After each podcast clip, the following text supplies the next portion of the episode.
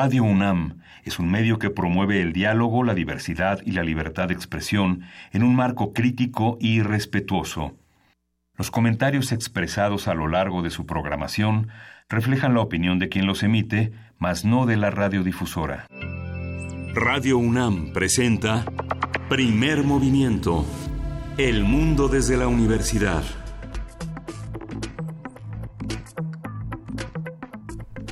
Buenos días, viernes 19 de octubre, 7, 6 de la mañana y estamos en la cabina de Radio UNAM en primer movimiento. Juana Inés de esa, buenos días. Buenos días, Miguel Ángel Quemain. Estamos eh, esperando a Luis Iglesias y ya eh, ya empezaron a llegar todas las peticiones. Recuerden que hoy es viernes de complacencias, arroba P Movimiento, primer movimiento en Facebook y por supuesto primer movimiento unam arroba gmail.com en el correo electrónico, el teléfono 5536 4339 5536 4339.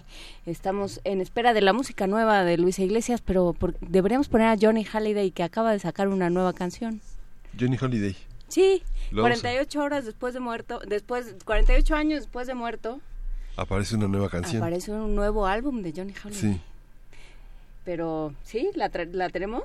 No. ¿Sí? ¿No? ¿Ahorita? Ahorita, dice Uriel. Sí, bueno, aparecen muchas muchas noticias. Fue muy, hoy vamos a tener, eh, eh, hablar, hablar de Esperanza Iris. Ayer me tocó estar en la Feria Internacional del Libro del Zócalo. ¿Y qué tal? Hablando de los 100 años del teatro Esperanza Iris. Interesante porque eh, una de las cuestiones que se trataban era el sistema de teatros en la Ciudad de México que finalmente había logrado tener una penetración en sectores muy en sectores populares y de muchísimos jóvenes que trabajan fundamentalmente en los faros de Oriente y en algunas delegaciones de la capital haciendo teatro como una experiencia organizativa interesante que era algo que no se había logrado y que tuvo un impacto semejante al de los libroclubs ¿no? y, y convertir el teatro de la ciudad en un escenario interesante. Es un escenario en el que han pasado muchísimos grupos, es previo al, al Palacio de Bellas Artes y finalmente se logró como animar un teatro que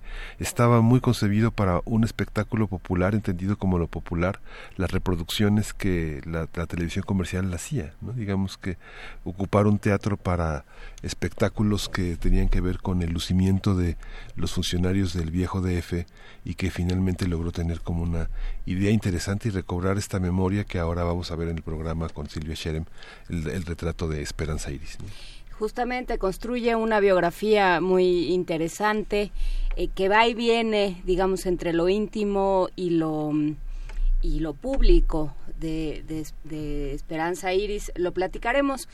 Eh, el teatro es una posibilidad, abre, abre muchas posibilidades. Alguna vez platicábamos con Enrique Singer, director de teatro, él mismo, decía es que donde pongas a tres personas surge un grupo de teatro. En, en las escuelas, en los faros de Oriente, como dices, en ciertos, em, en ciertos eh, organismos del sistema de atención penitenciaria. Digamos, hay muchos, muchos, muchos espacios para el teatro porque permite permite ser otro y ser uno mismo al, al mismo tiempo. Permite, como hablábamos con José Sefami hace unas semanas, permite salirse de, uno mismo y entrar a la piel de otro y, verse a uno mismo y al otro de otra forma. Sí, justamente de los reclusorios se va a presentar la, la primera semana de noviembre una, una, una, una puesta en escena justamente con los reclusos de Santa Marta. Un Hamlet que, eh, que ellos traen y que, bueno, promete ser como una cuestión muy espectacular en términos de producción, de puesta en escena, de participación actoral. Valdrá la pena verlo. ¿eh? Por supuesto, pues eh, le seguiremos la pista. ¿Qué tal estuvo la Feria del Libro del Zócalo? ¿Llena? Pues eh, es, no, no llena, no, pero, pero sí concurrida. Concurrida casi todos los foros, que son cerca de seis foros, bastante bastante nutridos. Hay muchas personas que pasan por ahí y se acercan como a tomar aire y el pretexto es eh, que se encuentren personas que, que, cruzan, un peatón que nunca había estado en una feria y que son las personas que para descansar muchas veces se sientan en las sillas de atrás, pero vale mucho la pena la experiencia. Lo que me asombró muchísimo es la cantidad de libros infantiles que hay dos pabellones de libros infantiles muy interesantes. CONAFE que tenía una biblioteca que se fue, fue dañada con el terremoto en la calle de Aguascalientes e Insurgentes. Presenta en un punto de venta con precios así libros de 14 pesos, 20 pesos, 36 pesos. Sus viejas colecciones, libros que Aurelio Nuño reeditó porque no tuvieron más imaginación que poner los libros de los 90 nuevamente en circulación, que estaban era, el acervo de la biblioteca y hay cosas extraordinarias. Pues la verdad, sí, yo no, no, la verdad es que no le, no le movería a ese acervo. Eh, tiene, sobre todo hay uno que es el eh, que es de los más vendidos de Conafe, que es La Rumorosa y los Aparecidos. Ah, es increíble. Que son una serie de leyendas del norte de la República. Sí. Evidentemente. Sí, debe ser muy interesante, sí, es, y justamente es un libro negro que parece como muy a propósito del Día de Muertos, todo lo que la rumorosa trae para la gente del norte, que yo creo, imagino para los niños y los jóvenes del norte debe de ser un espacio muy identificable, ¿no? Tal vez para nosotros no, yo lo estuve ojeando, leyendo algunas partes y aunque conozco la rumorosa, pero es tal vez difícil como de imaginar. Pues termina convirtiéndose en un personaje más, para quien no, no la conoce. Es, es interesante, hay que revisar siempre creo el proyecto de CONAFE, que justamente lo que busca No tienen punto de venta ahora, solamente los pueden encontrar en la Feria del Libro. En ferias de libros, sí, y bueno, pues habría, hay que seguir, sí, el trabajo, eh, no solo de edición, que no es, digamos, su, objetivo principal, o no lo era en un principio, sino su trabajo de, de educación y de, pues, pues de alguna manera de, de, vínculos entre las diferentes partes de la sociedad mexicana. Originalmente de lo que se trataba era de darles, lo, lo creó Vasconcelos, pensó en darles dos años de beca a los jóvenes salidos de prepa para que fueran a, aquellos sitios a los que no podía llegar la Secretaría de Educación, con que se juntaran 20 niños eh, de diferentes grados escolares, se podía pensar en que hubiera ahí un capacitador, un, maestro de CONAFE. Pero bueno, pues todo eso eh, ahí está, hay que, hay que cuidarlo, es un patrimonio que se ha ido construyendo con muchísimo trabajo y con el mérito de muchos y el mérito de bastantes también, pero bueno, habrá que habrá que seguir la pista de las ferias del libro, asómense al Zócalo, por supuesto, eh, el día de hoy y mañana, hoy de 3 a 4, mañana de 2 a 4 se va a estar transmitiendo desde la Feria del Libro del Zócalo. Ayer estuvieron Vania Nuche y Berenice Camacho, hoy no sé quién va a estar conduciendo, Frida Saldívar y, y Tamara Quirós de Prisma RU, hoy de 3 a 4 Escaparate eh, cede su espacio justamente, o más bien se muda a la Feria del Libro del Zócalo. Escúchenlo por estas frecuencias, por supuesto. Por lo pronto, ¿nos vamos a música? ¿No nos vamos a música? Sí. Ándale. Je parlaré au diable. Le voy a hablar de ello. Voy a hablar de ello con el diablo. Sí. De Johnny Halliday.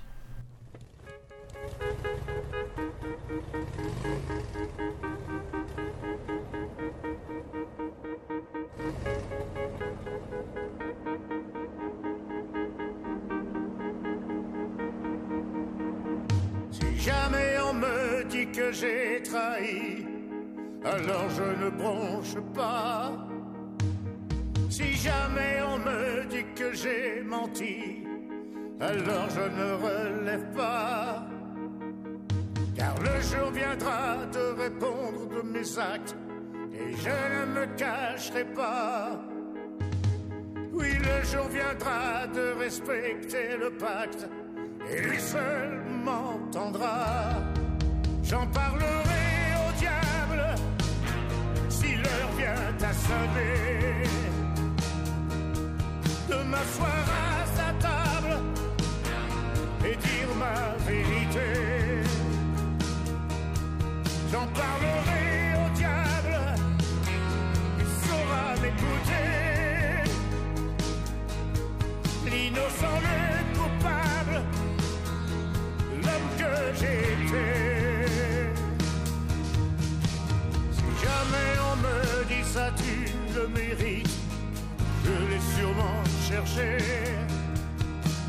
Que j'ai trop flirté avec les limites, je ne vais pas le nier. On sort de la piste, on reprend l'espoir, on avance plus ou moins droit. C'est en soliste que je lui dirai mon histoire et j'assumerai mes choix.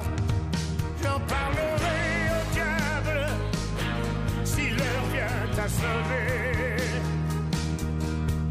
Je m'asseoir à sa table et dire ma vérité. J'en parlerai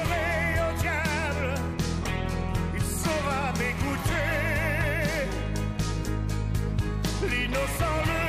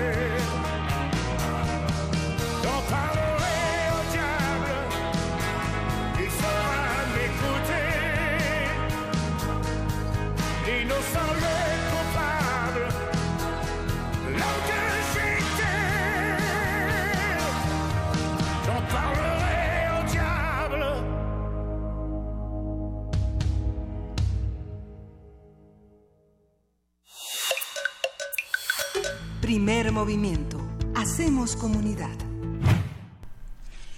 Pues sí, justamente vuelve Johnny Halliday después de 48 años de muerte. Esto, esto lo grabó ya eh, a sabiendas que, que se iba a morir, que tenía un cáncer en estado muy avanzado y bueno, pues esto fue lo último que grabó un año antes de morir, apenas ahora sale el disco y bueno, pues ha sido un acontecimiento para para el continente europeo, creo, para los oyentes de Johnny Halliday, para quienes recuerdan ese momento y para quienes eh, sienten todavía que está con ellos Johnny Halliday. Sí.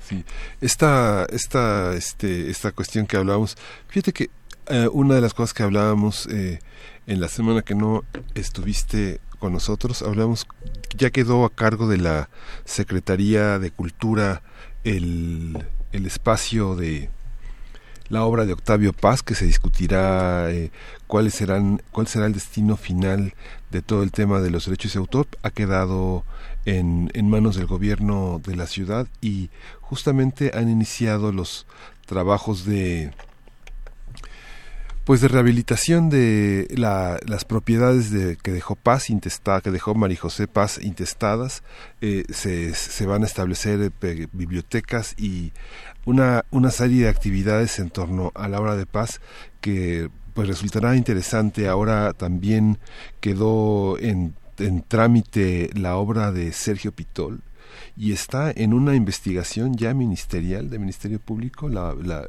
la vida y el patrimonio de Sergio Fernández, que tiene 90 años y que al parecer hay toda una investigación entre las que quedó pendientes Margarita Peña después de este que, que, dejó, dejó pendiente porque falleció recientemente y que las hermanas Carmen y, y Magdalena Galindo han emprendido de una manera acuciosa junto con algunas otras personas de la Facultad de Filosofía y Letras, entre ellas Margot Glantz. Hay todo, Juan Coronado, toda una serie de personas que están eh, tratando de recuperar a Sergio Fernández porque está en un virtual secuestro en Guanajuato y bueno, parece que se repite el caso de Nelly Campobello y pues en esa semana se va a dar a conocer este una declaración conjunta de varios profesores, varios investigadores de la UNAM este, buscando a Sergio Fernández.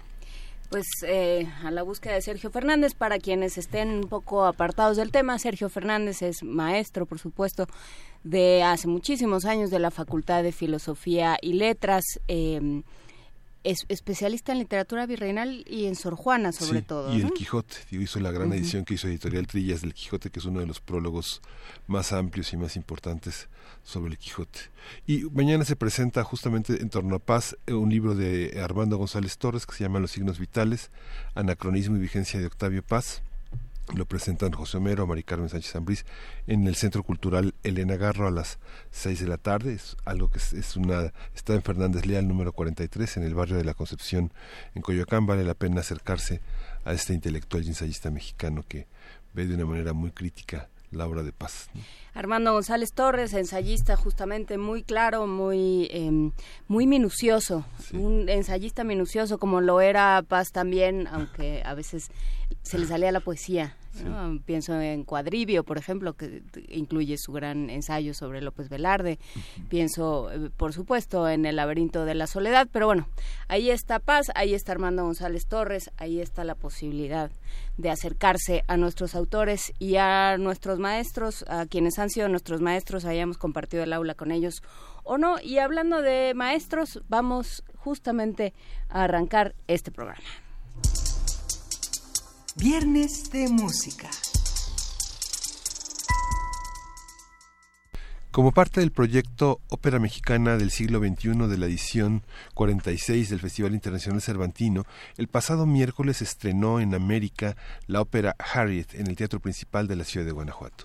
La obra levanta la voz contra el régimen esclavista. Se trata de un retrato abolicionista de Harriet Tubman, quien precisamente vivió este periodo de los Estados Unidos en el siglo XIX. Harriet ayudó a cientos de esclavos a escapar al norte de Estados Unidos y a Canadá, donde ya se había abolido la esclavitud. Así se consolidó como líder del movimiento denominado ferrocarril subterráneo. El protagonista de la obra fue analfabeta, pero logró desarrollar un código basado en la música para comunicarse y ayudar a sus compañeros en el proceso de liberación a través de claves con las que enviaba mensajes de alerta o con instrucciones para saber por dónde ir y cómo protegerse a lo largo de la ruta del ferrocarril subterráneo. Isla Paredes, eh, compositora justamente de esta ópera Harriet, es compositora mexicana, es autora de la música que acompaña esta historia en escena. Entre sus composiciones se incluyen las óperas Los Siete Mares de Seven Seas, estrenada en México en 1993, y El Palacio Imaginado, basado en la obra homónima de Isabel Allende que se presentó en el Teatro de la Universidad de Yale en 2003 con la New Haven Symphony Orchestra. Hilda Paredes es reconocida como una de las compositoras contemporáneas mexicanas más importantes y está con nosotros para conversar sobre esta propuesta musical, cuál es el argumento, cómo se construye y cómo contribuye al género musical a la transmisión de la historia. Hilda, buenos días, gracias por estar con nosotros. Muy buenos días, un saludo para nuestro auditorio de Radio NAM. Gracias, Hilda. ¿Cómo pensar a una mujer que luchó contra la contra la esclavitud y que en un periodo tan importante de la historia de los Estados Unidos y de América sigue vigente entre nosotros hoy justamente que está esta esta estos embajadores de la de la de, la esperanza que son los hondureños que están en, en, en, México ya. Pues eh, sí esta eh, historia es no es nada más un, un, retrato histórico. Eh, el, personaje de Harriet Tubman es en sí mismo un personaje increíblemente pues alucinante. Su vida está llena de, de percances que ella sobrellevó. En cuando muy pequeñita que tenía cuatro o cinco años fue empleada como niñera como nana de, de un bebé cuando ella era casi una una una bebé en sí misma no eh, poco después, cuando era un adolescente, recibe un golpe en la cabeza eh, porque el capataz lanza un, un, peso de un kilo a, otro esclavo y no se mm. sabe si ella se interpuso o le cayó por accidente y a raíz de esto ella va a sufrir ataques de necrolepsia toda su vida porque eh, después de este golpe no tuvo ningún médico, nadie la trató, se durmió por tres días y al despertar fue enviada inmediatamente a trabajar en, los, en la plantación. Eh, a raíz de, de, estos ataques de nacralepsia, ella sufre visiones espirituales y, de predicción y eh, como ella eh, era eh, fue analfabeta toda su vida, como bien explicaste, desarrolló una manera de comunicarse con los fugitivos a través de la música. ¿Cómo funcionaba este tren subterráneo, Hilda? Pues no es un tren en sí mismo y el subterráneo, el término subterráneo se refiere a que era una red eh, secreta eh, que eran apoyados por, por cuáqueros blancos que los ayudaban en su trayecto que iba del, del sur de Estados Unidos hacia el norte de Estados Unidos e incluso a Canadá. entonces les ayudaban escondiéndolos o, dan, o proveyéndolos de comida. Y eh, ella muy orgullosamente siempre dijo nunca perdí un pasajero porque nunca la nunca la agarraron. Había muchas eh, peticiones de mucho dinero por ella. Nunca la cogieron nunca la eh, eh, perdió a, a ninguno de los fugitivos que ella llevaba.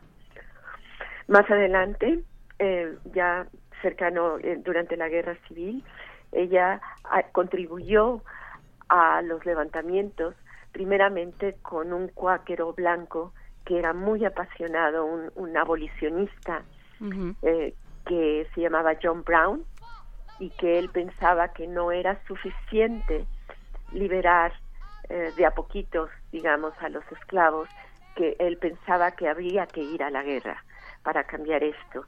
Y más tarde, durante la guerra civil, también la llamaron para fungir como espía para porque conocía muy bien el terreno y sabía muy bien cómo esconderse y cómo eludir eh, a los cazadores esclavos eh, y lideró ella muy eh, una batalla que fue muy famosa que era la fue la batalla del río Combahee y esto también aparece en la ópera todos estos eventos de su vida. La ópera termina con un, un mensaje de esperanza porque algún día la esclavitud y el racismo terminarán, porque tristemente son temas muy vigentes aún en estos en nuestros días. Claro, son temas muy vigentes. Eh, el problema es que la esclavitud ha ido tomando otros otros carices y otras eh, y otras formas. ¿Cómo cómo adaptarlo a la ópera? ¿Cómo tomar? ¿Cómo fue el proceso de construcción? Porque eh, de pronto parece que, que la ópera, como dice Borges de la lluvia, es algo que sucede en el pasado, ¿no? Que, como que ya pasó, como que los grandes compositores de ópera son de otro tiempo y lo que escuchamos, lo más reciente que escuchamos es del siglo XIX. ¿Qué pasa con la ópera hoy? ¿Cómo, cómo acercarse a este género? ¿Y cómo, cómo ayuda a llevar un, un mensaje, Hilda? Eh, bueno, pues es muy triste que me digas que la ópera pertenece al pasado. No, no, no, no, es, no es así, ¿no? Sí, no, no. De hecho, de hecho, no solo, no solo en el mundo, sino con este proyecto de ópera mexicana del siglo XXI, se están creando óperas, pues, muy compactas debido a la, a la falta de recursos y a la falta de, de posibilidades de invertir lo que lo que implica una ópera decimonónica con una gran orquesta y un, grandes coros. Entonces Harriet eh, es un proyecto más bien digamos lo podríamos llamar de música teatro.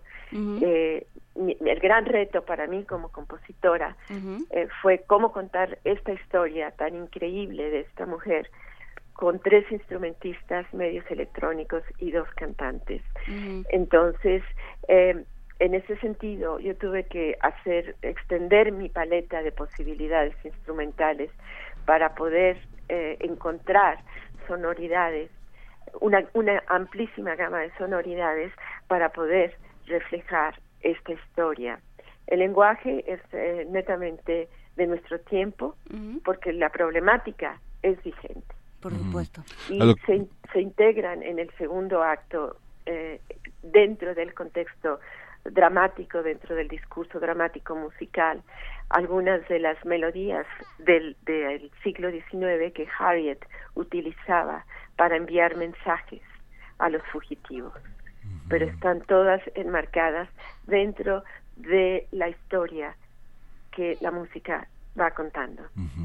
Lo que comentábamos es que la han encajado en el siglo XIX una ópera faraónica desde tiempos de López Portillo produciendo espectáculos eh, para egos personales eh, anclados en toda una visión que todavía este que, que está que estaba muy lejana de lo contemporáneo. Esto es contemporáneo.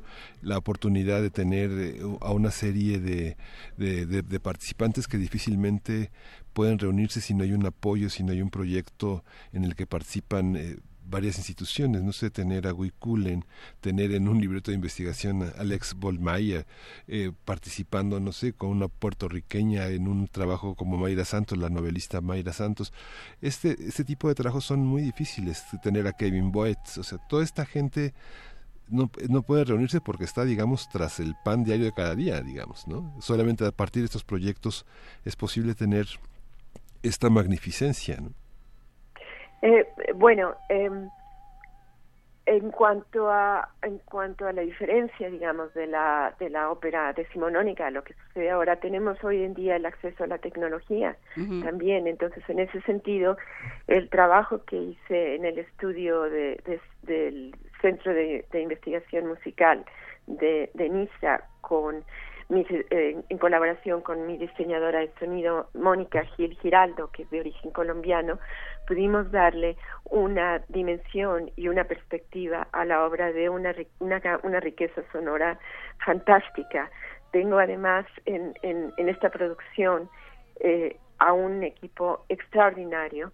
En las voces tengo, en la voz de Harriet está la, la, la soprano afroamericana Claron McFadden, que canta por primera vez en México y que eh, hago una realmente una cordial invitación a nuestro auditorio porque es una voz extraordinaria que nunca se ha escuchado en nuestro país y que es un, una, será una experiencia maravillosa. En el papel de Alice, que era una joven protegida, no sabemos si fue su nieta o su sobrina nieta, eh, al, a la joven mezzosoprano Naomi Beldens, también de un nivel extraordinario. Los músicos, Rivet Edds en el violín, Nico Cook en la guitarra y Gaetan Lamela en la percusión son miembros del ensamble Hermes, que eh, originarios de Bélgica y que también se presentan por primera vez en nuestro país. Todos bajo la dirección de eh, Manoy Camps, un joven director concertador que está haciendo un trabajo extraordinario. La dirección de escena está a cargo de Jean Laconnerie, eh, de origen francés, y la, el diseño escénico está todo eh, hecho a base de videos que interactivos, que interactúan con las cantantes en escena, y este fue realizado por Miwa Matreyek, que está que está basada en Los Ángeles. Entonces es un proyecto netamente internacional con jóvenes jóvenes artistas y otros artistas con un poco más de experiencia como yo y como Claro y que quiero ser sí dar agradecer también a todas las instituciones que hicieron posible que traer este proyecto a México como fue el Festival Cervantino, la UNAM quien encargó la obra y el FONCA. ¿Y cómo fue la recepción en el Festival Cervantino? Porque justamente eh, es un tema que, que nos toca ahora. Pues realmente fue muy buena, la teníamos teatro lleno y pues la, la, la, la, atención del público, o sea, en los, en los silencios podías oír caer un alfiler de, la, de, la, de la concentración del público y la recepción fue maravillosa realmente me dio mucho a mí para mí es muy emocionante poder compartir proyectos de este calibre y traerlos a mi país y compartirlos con mis compatriotas porque casi toda, todos mis, mis proyectos fuertes se han presentado fuera de mi país. Entonces, para mí esto es una experiencia, entonces quiero hacerles una invitación a nuestro auditorio de todo corazón que nos acompañen esta noche a las 8 de la noche en el Centro Cultural Universitario en la Sala Miguel Covarrubias. Esta noche a las 8 de la noche? Sí. En, el, en la Sala Miguel Covarrubias, en el Centro Cultural Universitario. ¿Todavía hay boletos? Porque luego ya se agotaron. Esperemos que sí. Esperemos que sí. Vamos, nos vamos a asomar por ahí. Eh, ¿Qué esperarías? ¿Cuál es tu siguiente proyecto? Digamos, algo, ¿trabajarías algo basado en México? ¿Qué, ¿Cuál es tu siguiente proyecto, Hilda? Eh, bueno, eh, en este momento tengo no no tengo un proyecto concreto en México. Esto yo siempre que vengo trato de, de construir proyectos a futuro eh, con, con mis colegas, con los músicos eh, solistas aquí en México con las orquestas y en eso estoy trabajando una vez que terminen las presentaciones de Harriet y eh, por el momento tengo proyectos en el extranjero. ¿Qué proyectos, qué proyectos se están haciendo? Digamos, el Consejo Británico es la, es la piedra angular para encontrar muchos proyectos de músicos que cruzan Inglaterra. Eh, ¿cómo, ¿Cuál es la situación frente a lo que tú me imagino que con frecuencia escuchas sobre México? ¿Cuáles son, digamos, qué México ves desde lejos en términos de la organización cultural, administrativa, de la gente que llega a Inglaterra patrocinada, apoyada por el Consejo Británico, que hay mucha gente, muchos músicos que aterrizan en, Londres justamente con estos apoyos que el Consejo ha dado desde hace muchísimos años, por lo menos 20 años de los que tengo memoria?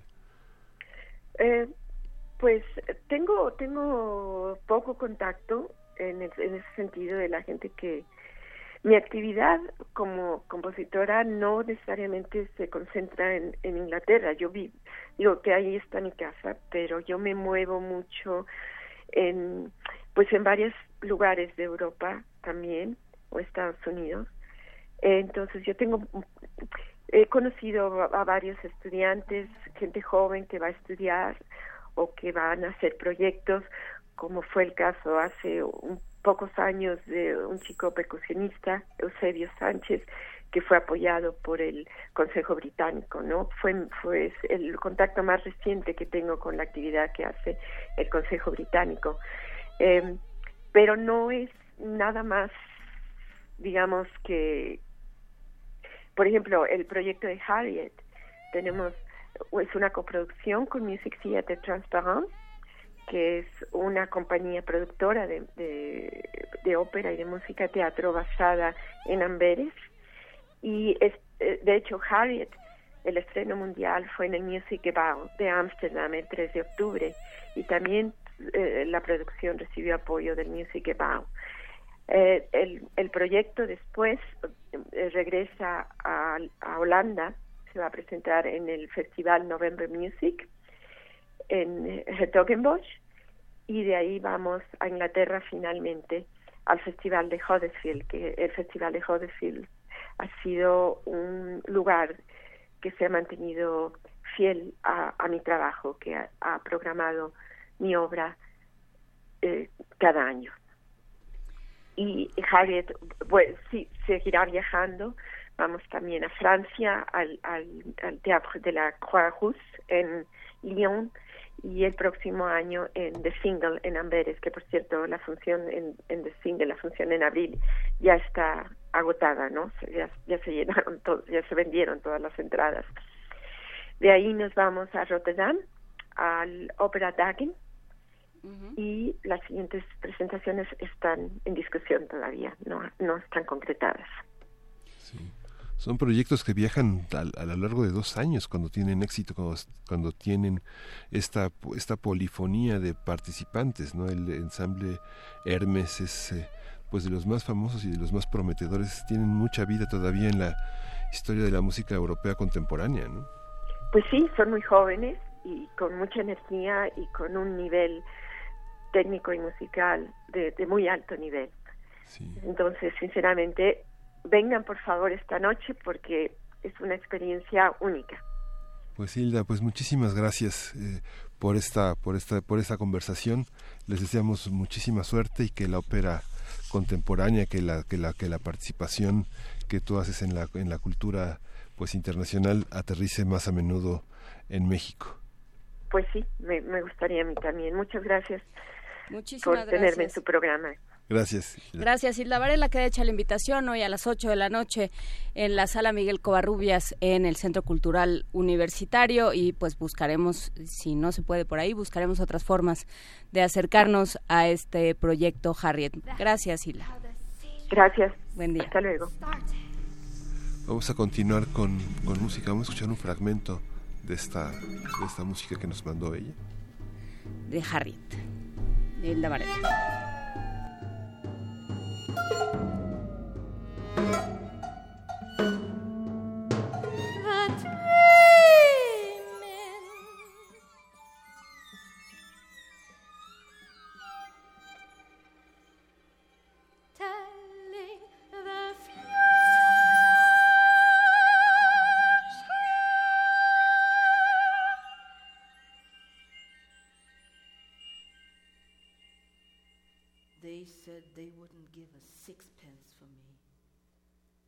From Christmas till March, I worked as I could and prayed all the night long for old Master. Oh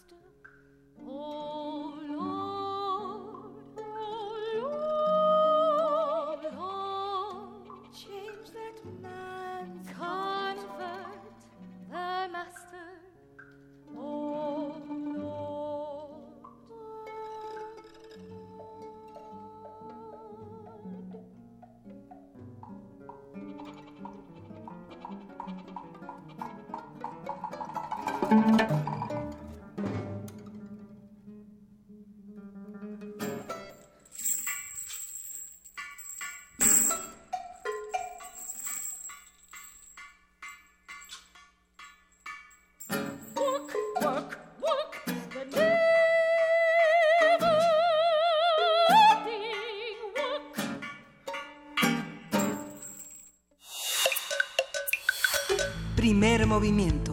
Hacemos comunidad. Esa es la que la canción nueva que vas a por. Hola Luisa Iglesias. Hola, Ya ¿cómo estaba están? el micrófono. No. Fuiste por la música. Me fui corriendo por la música. Exacto. Una, una disculpa a, to- a todos los que hacen comunidad con nosotros y por supuesto al equipo de primer movimiento. Las avenidas de esta ciudad a veces no tienen palabra de honor. Nunca. Palabra de Nunca, pero uno tiene que estar... a la dimensión desconocida. Uno tiene que estar prevenido de todas maneras y si, se- si se puede salir a las 3 de la mañana para llegar a las 8 de la mañana a algún lugar, hágalo, le conviene. Por cierto, si usted tenía que llegar a las 7.30 a algún lugar, ya tampoco llegó. Va a llegar tarde como yo. Eh, No, bueno, deja tú, ni siquiera dimos la escaleta, no sé, que fuimos por lugares insospechados. escuché que me quitaron mi rola además. No, no, no. Y una bien, pero estuvo bien buena la otra. Sí, estuvo muy buena. Venía, veníamos en el camino gozando muchísimo eh, la introducción del programa. La otra canción que se va a quedar pendiente, pero yo digo que ya para la próxima semana, es una chilena. eh, justamente de- de- de- está buena. A ver si luego la pasamos porque hay una complacencia musical y esta también nos gusta muchísimo. ¿Les gusta Ladytron? Este, Sí, cómo no. Ladytron no, pero es... seguro, no la conocemos, pero seguro cuando la conozcamos nos va a encantar. Bueno, Ladytron es una de estas bandas que algunos dirían son precursoras del electroclash. En, en su momento, cuando apareció eh, el, cuando apareció el primer disco de Ladytron, las personas no sabían ni por dónde moverle. Eh, apareció justo con Fisher Spooner, si no me equivoco. Estas bandas que vale muchísimo la pena escuchar. Una recomendación del Zarco a quien le mandamos un abrazo, Playgirl. Venga de ahí.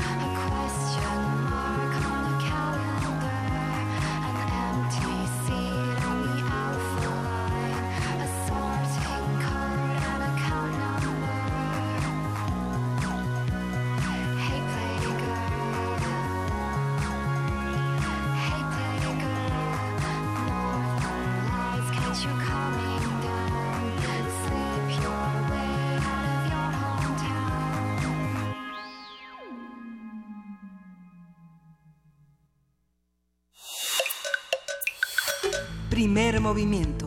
Hacemos comunidad. Para teatros, los radioteatros de primer movimiento.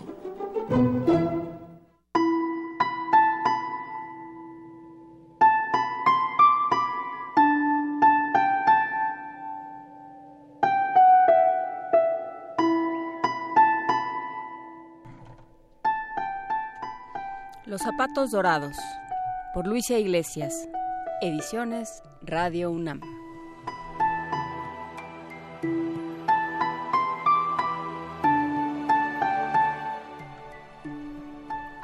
Esta es la historia de un zapatero enojón y un par de zapatos dorados. Su nombre era Samuel Mondragón, pero eso a nadie le interesaba. Zapatero esto, zapatero lo otro. Era lo único que escuchaba día tras día. Ni un saludo, ni un buenas tardes, nada. Bueno, más que enojón, el zapatero siempre tenía mala cara. Quizá ni siquiera tenía mala cara. ¿Alguien habría mirado su rostro en los últimos años? El zapatero no tenía muchos amigos. Vivía acorralado entre pilas y pilas de suelas y agujetas. Las señoras del pueblo lo miraban con displicencia. Arréglame los tacones. Y esta vez que queden parejitos. ¿Eso cuestan las plantillas? Uy, no te pago tres monedas y si quieres... Una boleada. Color vino. No café. Ni guinda. Vino, ¿eh? Los niños lo hastiaban. Ay, pisé chicle de nuevo. Creo que esta vez no se le va a quitar. Estos zapatos quedaron horribles. Osh, mamá, les dije que me compraran otros. Caí en un par de charcos, pero es gamuza, no le pasa nada, ¿verdad? Ya nadie valoraba su oficio. Quiero los tenis con plantitas, con lucecitas, esos no.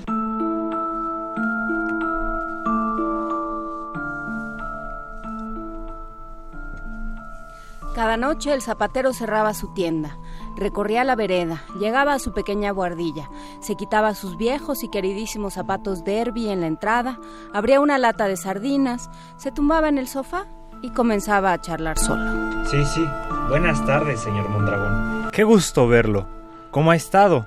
Yo, marav maravillosamente, Derby. Gracias por preguntar. No estaba loco, ni siquiera estaba enojado.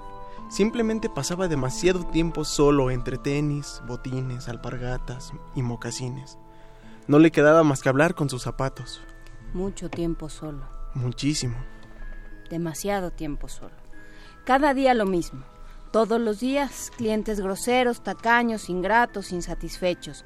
Cada noche, sardinas y monólogos interminables. Una noche, mientras el zapatero abría su lata de sardinas, una gotita, pequeñita, de aceite revoloteó por la cocina, y la sala y aterrizó en la entrada, justo sobre la punta de su zapato izquierdo, su viejo y querido Derby. El zapatero intentó salvarlo. Una frotada, otra, jabón de calabaza, otro intento. Vamos, Derby, resiste. Aquel intento de rescate por parte del zapatero era como ver a un doctor ejecutando su mejor y más esmerada reanimación cardiopulmonar. La mancha grasienta se impregnó para siempre en las entrañas del viejo confidente. El zapato se echó a perder. El zapatero se echó a llorar. ¿De qué sirve todo esto? Arregla la suela, arregla la plataforma, chanclas por aquí y cuero por acá. Nadie valora el oficio de un zapatero. Todo huele a pies y ni siquiera huele a mis pies.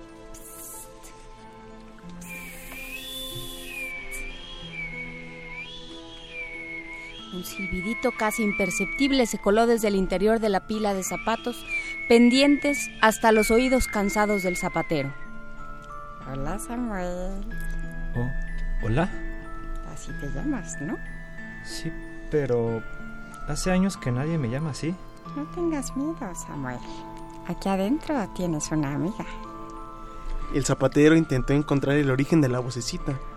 Revolvió zapatos, tacones y agujetas. La, la vocecita solo reía con inocencia. No me puedes ver todavía, Samuel. Soy muy pequeñita. Es que no he comido en mucho tiempo. ¿Puedo compartirte de mis sardinas? El zapatero se levantó rápidamente, pero la vocecita lo interrumpió.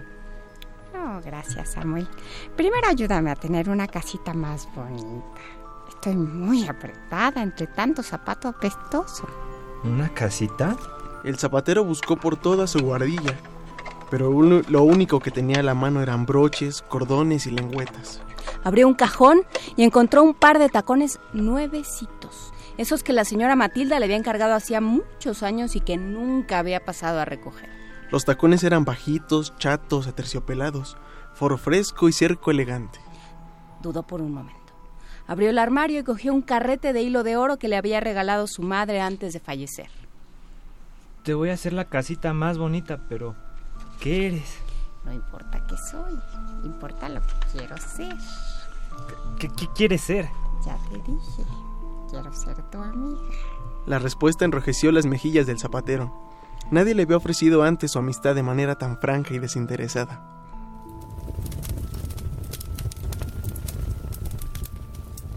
El bordado en aquellos tacones aterciopelados tardó semanas.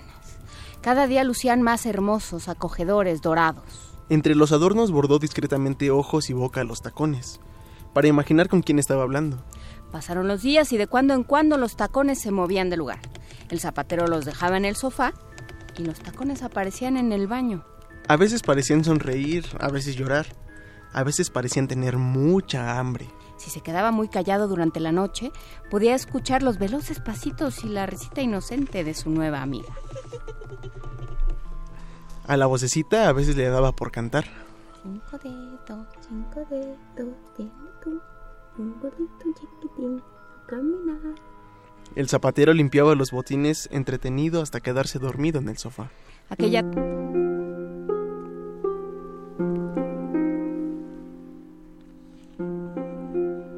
Aquella tarde el zapatero decidió llevarse los tacones dorados al trabajo para no estar tan solo. Una furiosa mujer atravesó el portal de la tienda y se plantó frente a él. Te dije que quería mis zapatos vino. ¿Y qué hiciste? Los pintaste de morado. Zapatero inútil. Disculpe, señora, esos zapatos son vino. Parecen uvas, se ven ridículos. Pero... Pero nada, los echaste a perder. Ahora me los pagas. Y no me vuelvas a salir con que no tienes dinero. Se te paga mucho como para que seas tan torpe. El zapatero se fue al fondo de la tienda a buscar algún billete en la caja registradora. Un destello fugaz distrajo la molestia de la mujer. Un par de tacones bordados, dorados, perfectos, parecían mirarla desde el mostrador. ¿Cuánto cuestan los zapatos dorados? Gritó con entusiasmo. Esos no están a la venta.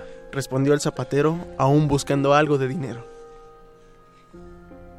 La mujer aprovechó la confusión, tomó el par de tacones y echó a correr por la vereda del pueblo. Cuando el zapatero volvió al mostrador con el dinero, se encontró con una tienda vacía. Los tacones dorados habían desaparecido.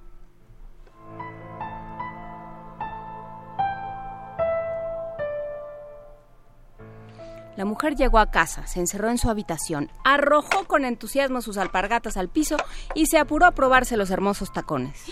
Son tan, tan, tan perfectos, tan sonrientes. Caminó dentro de ellos por toda la habitación. Eran tan cómodos, frescos y elegantes que olvidó quitárselos y se quedó dormida.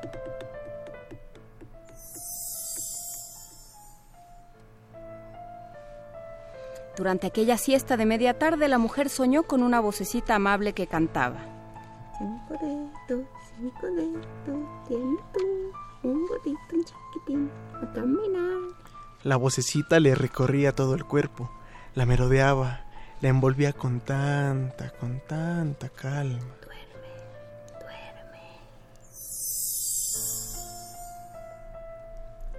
La mujer despertó con los pies entumidos. Había olvidado quitarse los zapatos. Aletargada todavía, se incorporó en la cama y se retiró el tacón izquierdo.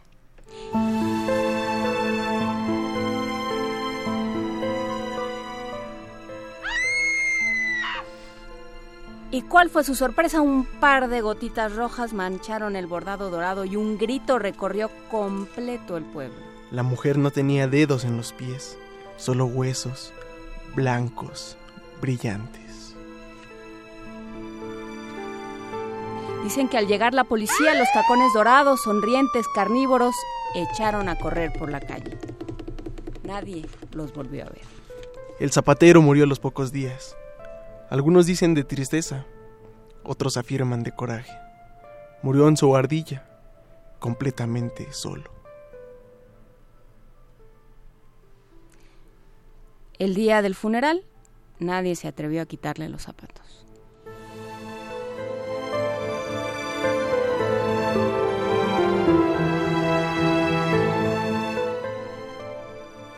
Los zapatos dorados, por Luisa Iglesias.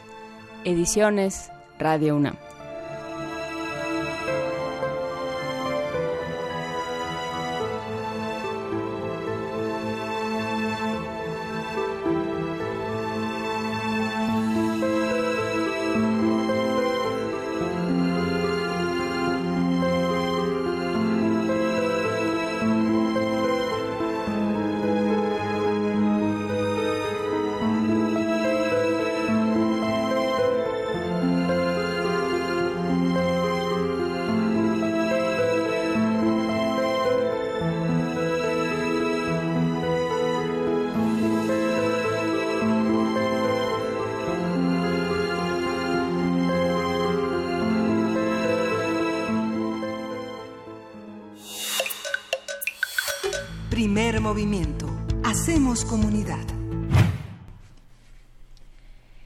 Pues ese fue el estreno mundial de Los Zapatos Dorados de Luisa Iglesias. Luisa Iglesias, ¿quieres contarnos cuál fue tu motivación para escribir esta bonita historia? Ah, bueno, es que este es el tour del susto. Muy ya va a empezar, eh, ya estamos llegando a Día de Muertos y a Halloween y, y se vale hacer sincretismo cultural y se vale contar historias de miedo.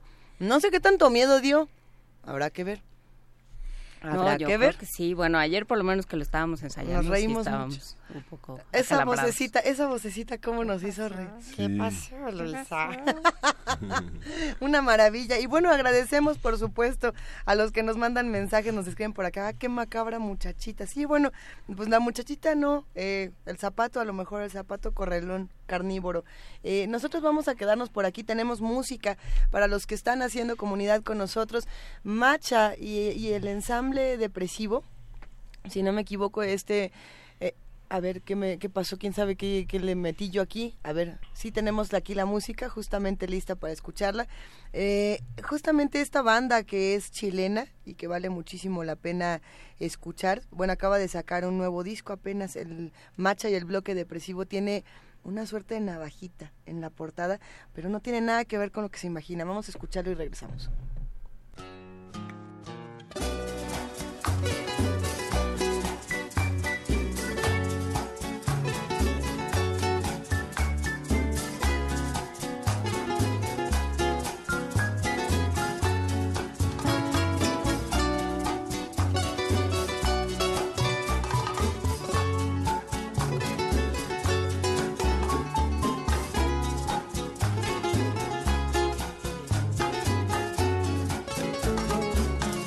Carretera tendrá que esperar, el viento en contra que no me deja pensar.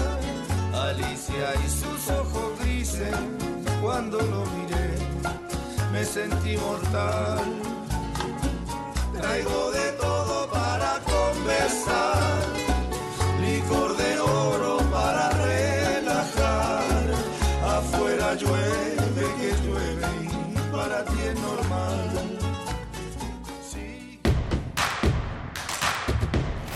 Síguenos en redes sociales. Encuéntranos en Facebook como Primer Movimiento y en Twitter como arroba PMovimiento. Hagamos comunidad.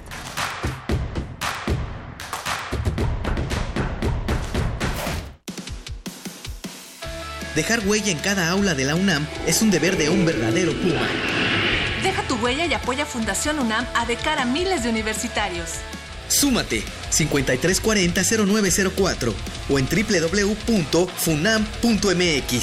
Contigo hacemos posible lo imposible.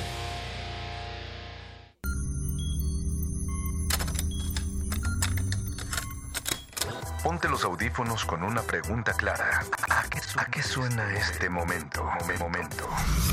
Si pudieras musicalizar a cualquier persona, cualquier evento, cualquier circunstancia, tienes música para ir de un lugar a otro. ¿Cómo crees que sonaría? Ley listo. Complacencias musicales de personajes poco complacientes. Lunes, 22 horas. Por el 96.1 de FM, Radio UNAM. Comunidad sin confrontar. Los jóvenes de México estamos siempre al frente de los grandes cambios sociales. Somos los jóvenes del 68 y el despertar cultural. Somos los jóvenes del 85 que abrimos paso a la democracia. Y somos los jóvenes que en el 18 estamos combatiendo la corrupción. Caminando sin descanso para que los derechos se respeten, para que tengamos justicia, para construir la democracia. Dimos un paso y ya caminamos kilómetros. Empezamos unos cuantos y hoy somos millones, porque estamos al frente del cambio. PRD.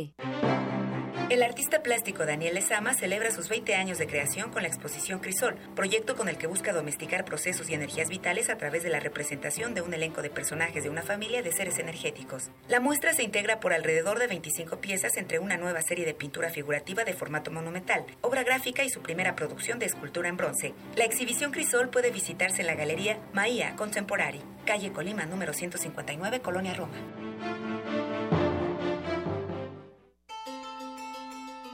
La crónica documental Este día en 1968 recuerda día a día el movimiento estudiantil en México.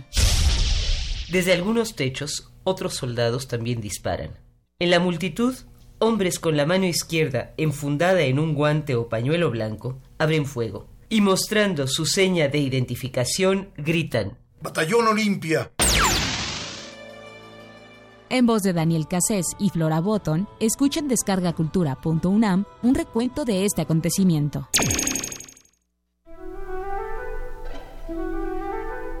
Amigos, yo soy Paulina Rivero Weber, directora del programa universitario de bioética. Yo los invito a escuchar El Árbol de las Ideas, Arte, Ciencia y Filosofía para la Vida. Es una coproducción con Radio UNAM en donde dialogamos con algunas de las grandes mentes de la filosofía y las ciencias en México acerca de los temas más importantes en el campo de la bioética. No se lo pierdan todos los miércoles a las 4 de la tarde aquí por el 96.1 de FM Radio UNAM. Experiencia sonora.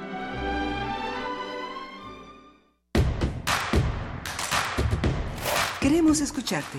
Llámanos al 55 36 43 39 y al 55 36 89 89. Primer movimiento. Hacemos comunidad. Y en este momento son las 8 de la mañana con 4 minutos y estamos en esta cabina de Radio UNAM. Miguel Ángel Quemain, buenos días otra vez. Hola, Lisa, ¿cómo estás? Ay, sí digo buenos días otra vez, como si yo hubiera estado desde el principio. Si buenos a días, Juan Inés de esa. Buenos días, Luisa A Iglesias. esa hora llegué, nada más que estaba escondida. Eh, hay muchísimos mensajes en redes sociales preguntando quién hizo la vocecita del radioteatro. Juana Inés. Eh, Esa es la vocecita, la vocecita que ocultan los zapatos carnívoros. Hay más mensajes, por supuesto, por acá.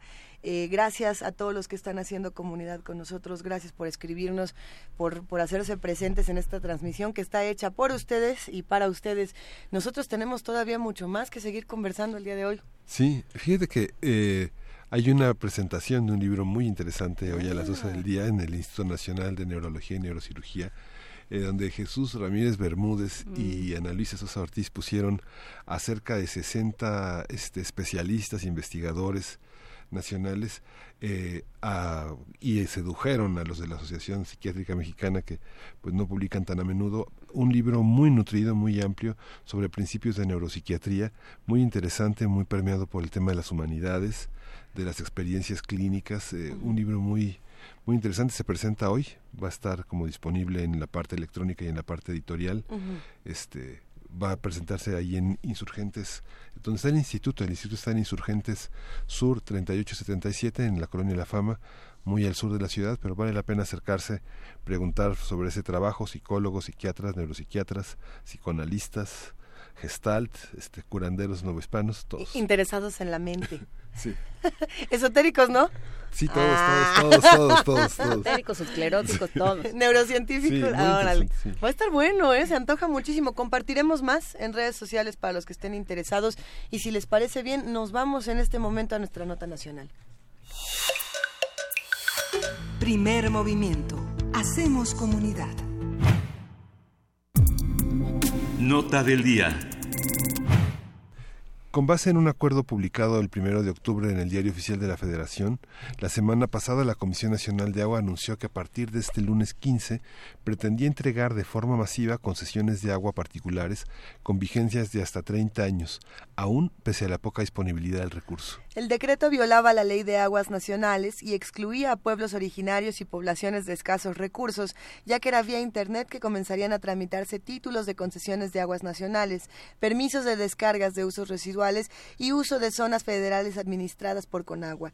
Además, generó reacciones que indicaban que, con la autorización automática y masiva de estas concesiones, se buscaba acelerar la privatización de aguas nacionales.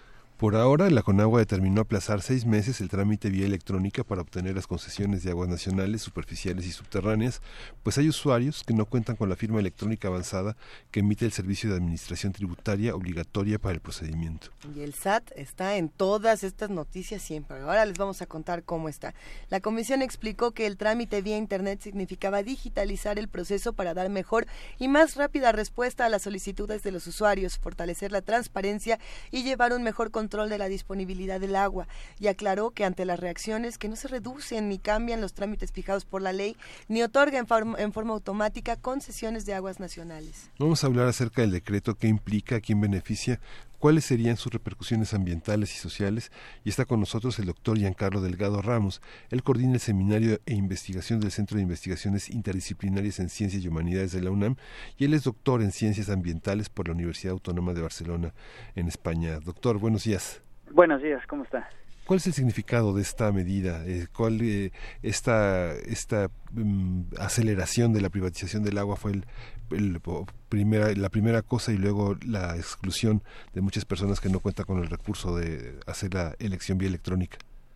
Sí, bueno, eh, de entrada, digamos, se entiende que se digitalicen los procesos y se, se hagan mucho más eficientes. El problema es que esto trasciende una medida, digamos, de modernización del sistema de concesiones y eh, se lee precisamente desde esta perspectiva en la que eh, se da unos meses después de, eh, digamos, de la de del proceso de levantar las vedas y hacer el decreto de reservas de agua del 6 de junio de este año, e inmediatamente después, unos días antes de que el gobierno actual deje el cargo, sale este sistema digital que además se sabe que digamos, se sabe eh, a voces que los grandes eh, empresarios, los grandes, eh, digamos, consumidores de agua ya tenían listas y ya tienen listas, digamos, todos las, los requerimientos para solicitar los volúmenes de agua. Entonces hay un problema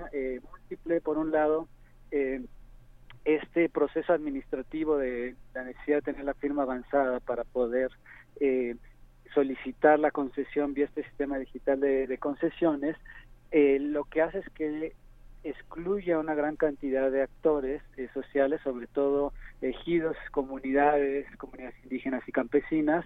Eh, se habla que más o menos unas 50 mil concesiones a este tipo de, de actores están caducas, entonces hay un problema múltiple porque por un lado está este proceso de, digamos de decretos de reservas de agua que supone reconocer las concesiones las reconoce siempre y cuando estén actualizadas. Entonces todas estas concesiones caducas eh, digamos al, al, estar caducas bajo este nuevo régimen del decreto presidencial del 6 de junio digamos de, cierta manera transfiere todos estos volúmenes de agua en propiedad social a esta posibilidad de eh, que se pueda concesionar y esto entra, digamos, o se encaja con este sistema digital que con estos requerimientos eh, administrativos, eh, como la firma electrónica avanzada, excluye a esta gran cantidad de actores. Entonces, desde la sociedad civil lo que se está proponiendo desde hace un tiempo con la propuesta de la ley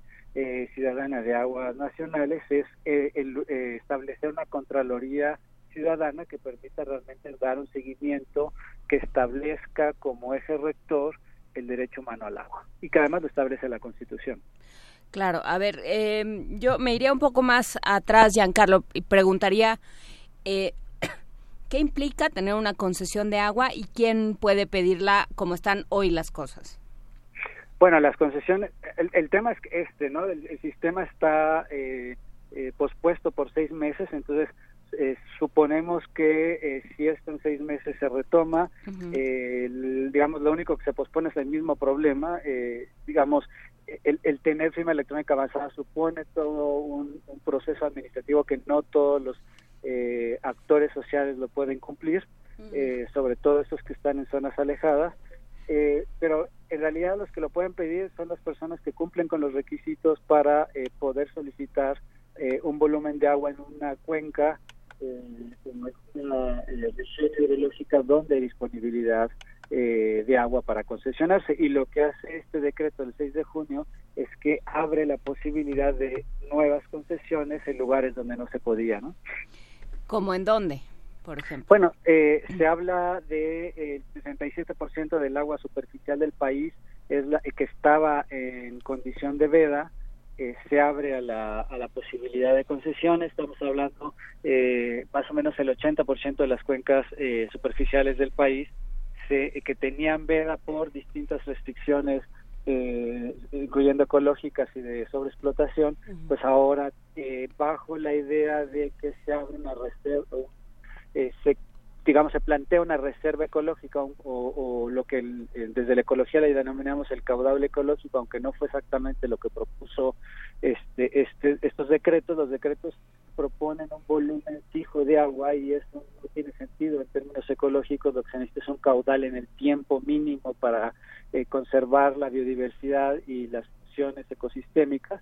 Eh, digamos, todas estas zonas eh, donde había estas vedas por todas estas razones, se abren eh, y se destina un caudal ecológico, se abre un monto específico a reservas para uso eh, estatal, uso público, y, eh, y una fracción eh, se abre, digamos, para este concesionar a los que los, así lo soliciten. Entonces, el tema del sistema digital prácticamente lo que permite es abrir la puerta a los actores eh, con mucho más capacidades como para poder, digamos, saturar eh, el, la, el sistema con solicitudes, porque en realidad hay, ahí tiene que ver con capacidades de, eh, administrativas de poder, eh, digamos, cumplir los requisitos, tener acceso al Internet y poder hacer las necesidades correspondientes.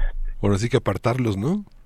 Sí, y, por eso por eso lo que yo decía que a voces ya se sabe, ya hace tiempo, que eh, los grandes eh, usuarios eh, ya tienen todo preparado para que en cuanto el nuevo sistema se abra, como hay ahora nuevos volúmenes disponibles de concesión, no solamente renovarían o tendrían la posibilidad de renovar los volúmenes que ya tienen concesionados, incluso aumentarlos gracias a este proceso de decreto de reservas de agua, que uno de los grandes que tiene es que permite la posibilidad de eh, usar agua de manera discrecional para usos, le llaman estratégicos. Estos usos estratégicos, eh, así como está establecido en la legislación, pues eh, pasa por minería, fracking, etcétera. Por eso los movimientos sociales han estado solicitando este al nuevo gobierno que entrará en funciones en mes y medio, un poco menos de mes y medio, que se digamos se declare en contra de actividades como el fracking. ¿Y qué, cuál ha sido la respuesta del, del gobierno entrante? Bueno, formalmente todavía no se, no se eh, posiciona, aunque hay voces en, el, en, un sentido positivo de que esto podría eh, así suceder. Eh, a ver, entonces son varias cosas. ¿Qué pasa, por ejemplo, con refresqueras, con, con cerveceras? Las cerveceras. Que son como tradicionalmente fracking es otro tema del que espero que nos ocupemos en un momento más, pero ¿qué pasa con estas industrias? Bueno, las, eh, hay que tener muy presente que eh, sobre todo lo que es minería, fracking, toda la industria petrolera y las eh, algunas industrias como el caso de las embotelladoras, pero particularmente las cerveceras, son las que más agua utilizan.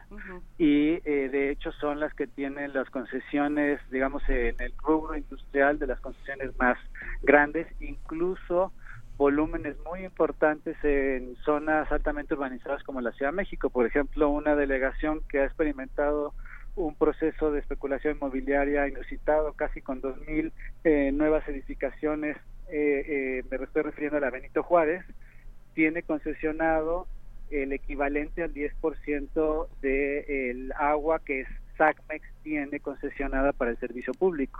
Y eso lo tienen dos empresas embotelladoras que están localizadas en la delegación. Entonces, por un lado hay un, un, un inmobiliario que presiona por una demanda mayor de agua porque eh, se están construyendo, eh, digamos, de manera vertical eh, en donde había casas o donde había edificios más pequeños. Entonces hay una mayor presencia poblacional que demanda más agua y al mismo tiempo tenemos en esas zonas de la ciudad concesiones, este tipo de em, empresas, digamos, que su principal insumo es el agua. De hecho, Coca-Cola eh, me refiero a Coca-Cola Atlanta en Estados Unidos y todas sus embotelladoras a nivel del mundo reconocen que uno de sus principales riesgos, eh, digamos como empresa, los riesgos financieros lo declaran así ante las bolsas de valores donde cotizan, eh, es el tema de que dejen de tener garantía al acceso de agua para poder hacer sus procesos productivos. Ah, pues, pues muy bien, qué bueno que ellos lo tienen tan claro. Parece ser que no, aquí no corren peligro. Eh, hubo una, hubo una declaración eh, durante el gobierno de Fox de Coca-Cola eh, en Estados Unidos. No fue una declaración que hiciera, este, que se hiciera aquí en México, eh, pero lo hace en, su, en uno de sus informes eh, ante la Bolsa de Valores diciendo que había un acuerdo con el gobierno en ese momento, el gobierno del presidente Fox, en donde se les garantizaba el volumen de agua que tenían concesionado este en cualquier lugar del país.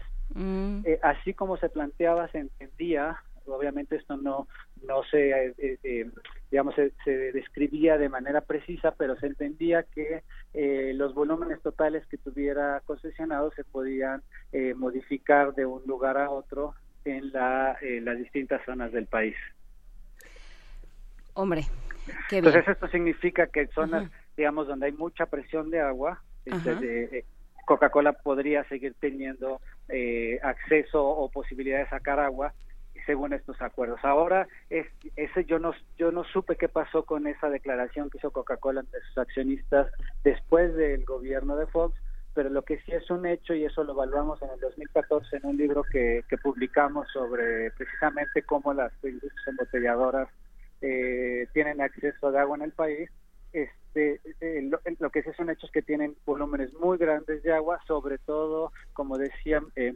cerca de la mitad del agua concesionada a todo el sector de bebidas, que incluye aguas, jugos, refrescos y cerveza, incluyendo hielo también. Eh, cerca de la mitad corresponde a la industrial. ¿Y qué pasa con los ejidos, por ejemplo? Acabamos de tener un problema en la, comunicación. justamente con el doctor Giancarlo Delgado Ramos, coordinador del seminario e investigador del Centro de Investigaciones Interdisciplinarias en Ciencias y Humanidades de la UNAM, doctor en Ciencias Ambientales por la Universidad Autónoma de Barcelona. ¿Lo podemos recuperar?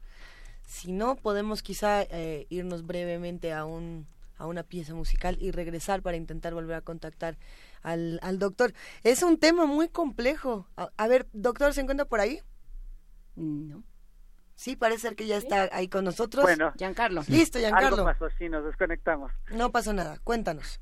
Eh, no sé en qué, en qué nos quedamos. Yo estaba contando cómo hubo un proceso de, de desnacionalización y extranjerización del sector cervecero, que es el sector que tiene eh, la mitad del volumen de agua concesionada de toda la industria embotelladora de bebidas, lo cual incluye jugos, refrescos, agua y hielo.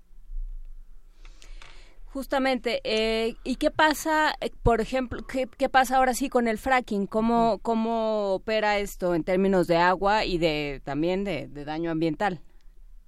Eh, bueno, el tema del fracking es que precisamente el nombre alude a fractura hidráulica y eso refiere a un proceso en el que se inyecta agua al subsuelo eh, y no solo es agua, sino es agua que está diluyendo una serie de compuestos que permiten que eh, literalmente la roca se fracture y libere las moléculas que tienen eh, petróleo.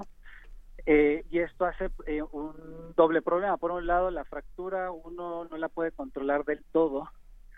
obviamente hay cierto grado de control para que puedan recuperar el petróleo, pero hay una gran cantidad de agua con todos estos químicos que eh, se infiltra al subsuelo, eh, contamina los mantos freáticos y eh, obviamente es altamente demandante eh, de agua, entonces compite contra eh, otros usos en un contexto en el que en México se reconoce constitucionalmente el derecho humano al agua, entonces está una presión a que, digamos, por lo que significa económicamente y también en términos de geoeconomía y geopolítica el petróleo, haya una prioridad en el uso del agua a este tipo de actividades que además se reconocen como estratégicas eh, en el país. Entonces, esta lógica de que eh, una actividad estratégica está por encima de la vida, que es, digamos, aquí literalmente si eh, nos referimos a eso, el agua es vida, resulta bastante problemático visto, digamos, desde los intereses de la sociedad mexicana.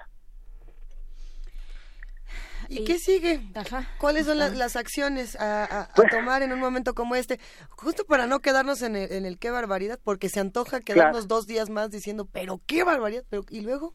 Bueno, la situación del país sí es eh, bastante grave. Alarmante, hay, sin duda. hay problemas muy agudos en términos de acceso, disponibilidad, usufructo del agua, procesos de privatización a escala urbana, en fin, ah, sí, ah, sí tenemos una situación que tenemos que atender, pero por otro lado no es que no tengamos soluciones, no es que no se haya pensado en alternativas, eh, agua para todos, eh, otra serie de, de organismos eh, sociales han estado discutiendo con la sociedad, eh, digamos, eh, no solamente haciendo una, una valoración, sino también eh, proponiendo, pensando cuáles son las rutas que se pueden este, eh, empezar a plantear.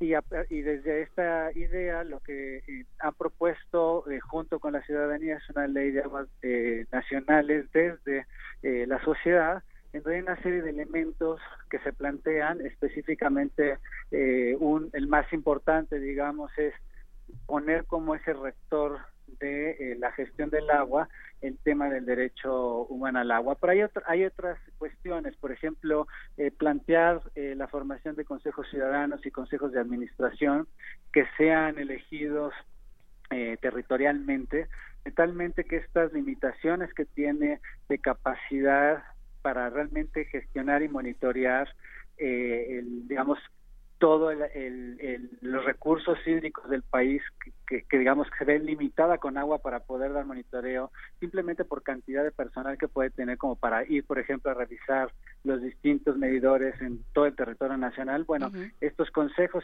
eh, ciudadanos y, y, digamos acompañados de planes rectores por cuenca y por consejos de cuenca coadministrados entre sí los las entidades encargadas de la gestión del agua pero acompañados con estos consejos ciudadanos permitirían realmente tener esta coadministración mucho más robusta que permitiría eh, realmente empezar a velar por el derecho humano al agua. Hay otras cuestiones que se asocian con transparencia y actualización del, del registro de concesiones de agua, el famoso REPDA, eh, transparencia eh, eh, y accesibilidad a los estudios de disponibilidad de acuíferos, se, han- se hacen estudios recurrentes, pero eh, mu- muchas veces los estudios completos eh, no se conocen, simplemente se conocen los resultados y esto hace el proceso de realmente velar por eh, la disponibilidad de agua y que realmente estos estudios están haciendo bien, lo hace opaco porque no conocemos realmente la parte técnica de estos estudios.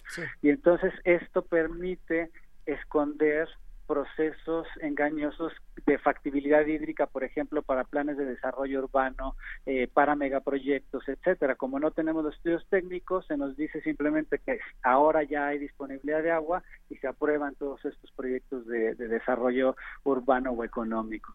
Eh, hay otras cuestiones, simplemente eh, resumiendo eh, dos cuestiones. Una es, eh, se plantea agua para la vida, garantizando el derecho humano, pensando en garantizar el uso humano del agua, un uso ecosistémico del agua, eh, eh, un agua eh, que se destine a la producción de alimentos sanos, de tal manera que también garanticemos las- los pilares, digamos, de la vida eh, de- o de la buena vida y el fin de la contaminación y destrucción de las fuentes de agua. Y hay una serie de medidas específicas que la propuesta de ley de aguas nacionales eh, plantea en torno a estos ejes que acabo eh, de mencionar.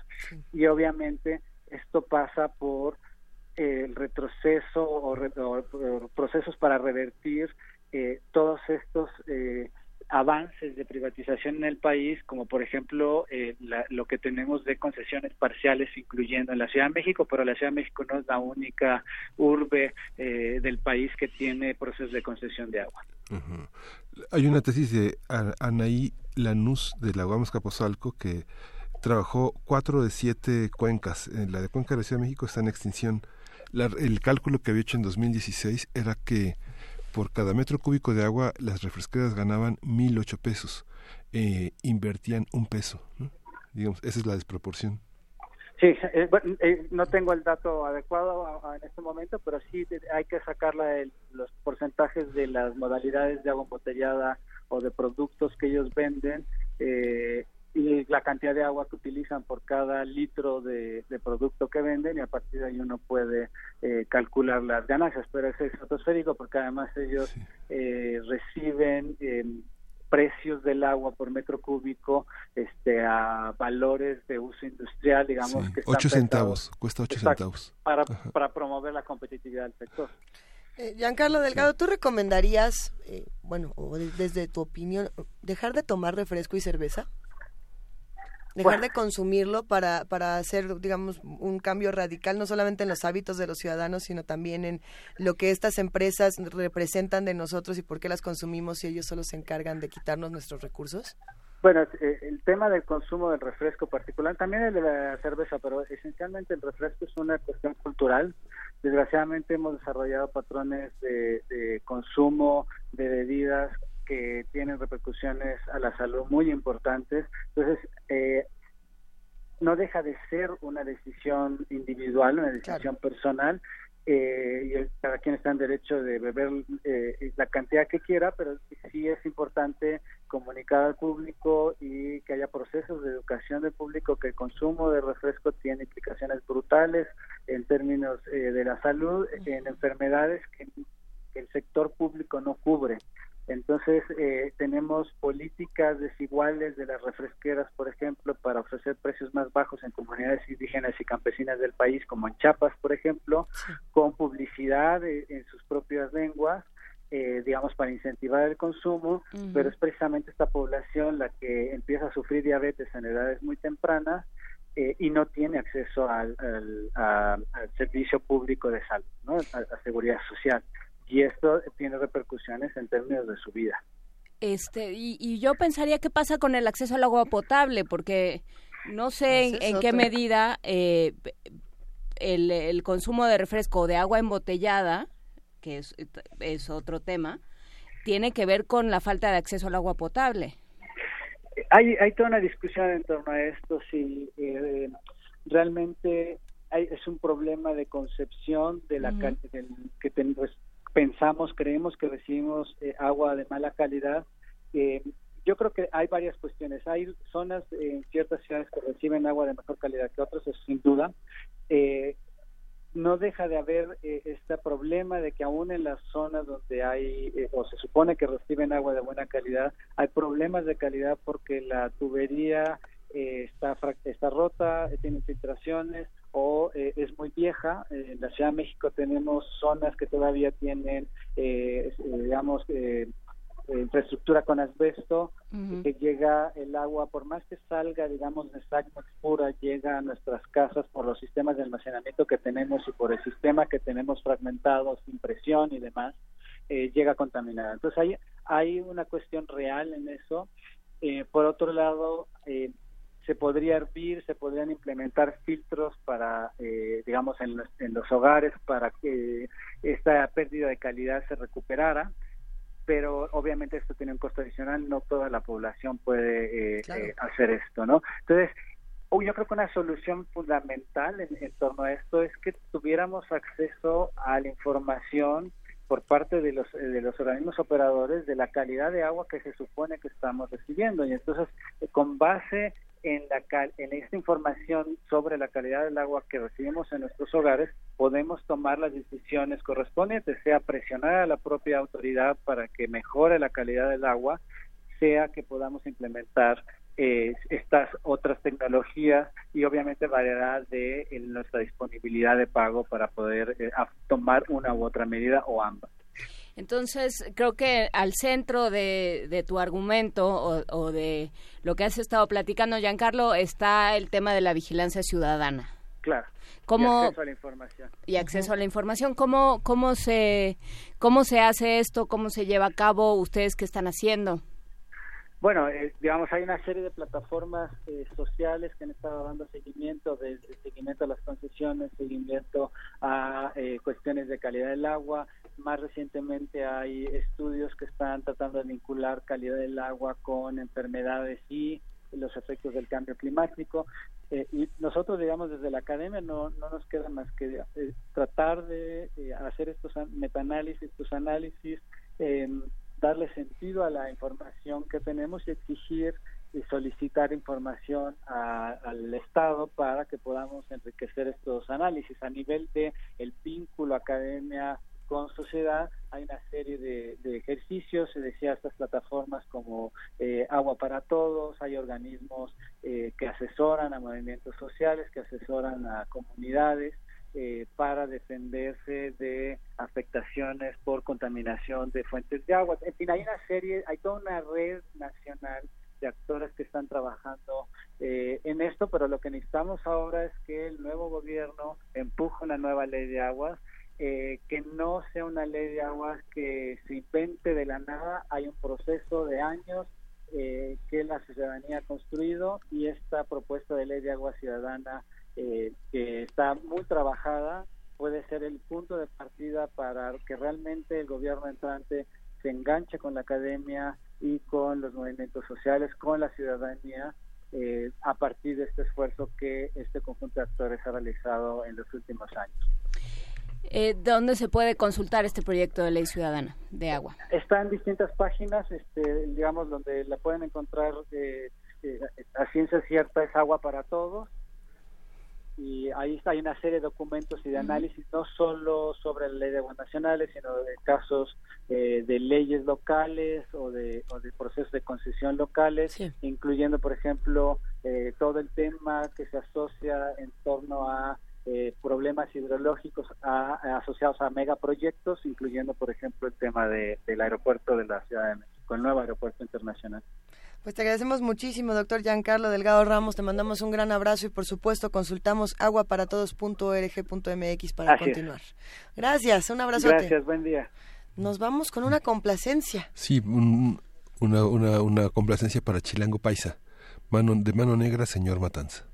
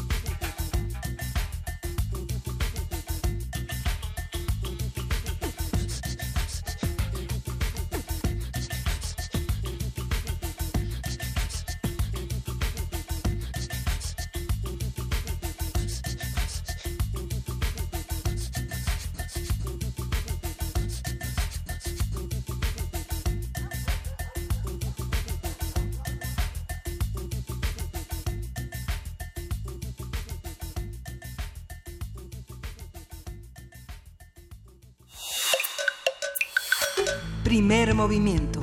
Hacemos comunidad. Nota Internacional. Hay muchísimos mensajes, por supuesto, de lo que de lo que estuvimos comentando antes de terminar con la nota nacional. En este momento nos vamos directo a la nota internacional, gra- agradeciendo a todos los que nos escribieron. En un momento más eh, Hay compartiremos sus tweets. Decir que la canción la pidió Mario Loga. Mario Loga, no, Un no abrazo fue. a Mario Loga, no fue Chilango, Chilango Paisa. Paisa.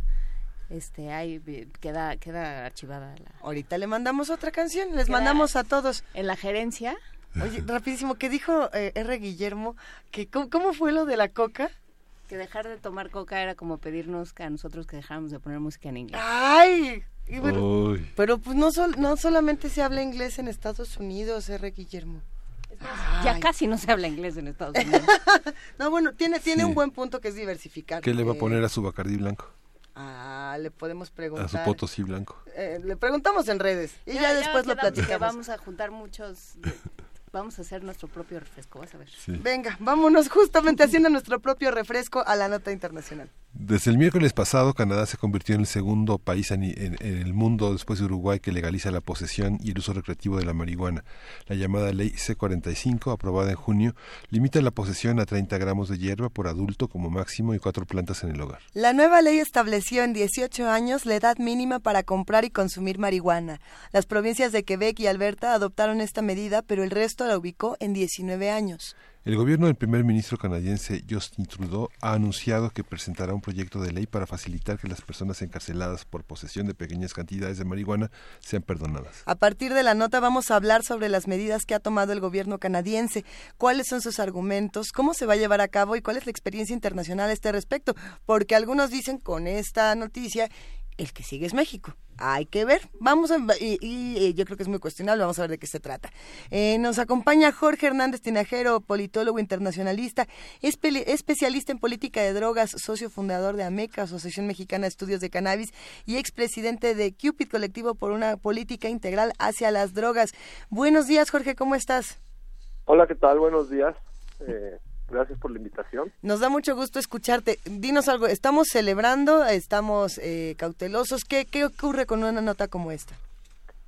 Bueno, eh, yo creo que es ambivalente. Este, sin duda hay mucho que celebrar. eh, en el sentido, yo creo que es muy importante el hecho de que un país entero, es decir, no un estado como sucede en los Estados Unidos, sino un país, un estado, eh, decida, eh, pues abiertamente, y así lo ha reconocido, romper con el orden internacional de control de, drogas, en el caso de la cannabis, para eh, pues ensayar un- políticas eh, menos punitivas, con un enfoque más orientado hacia las personas, no hacia el control de las sustancias. Este, y eh, al igual que lo había hecho ya Uruguay, bueno, pues es el segundo país del mundo que decide hacer esto, digamos, unilateralmente.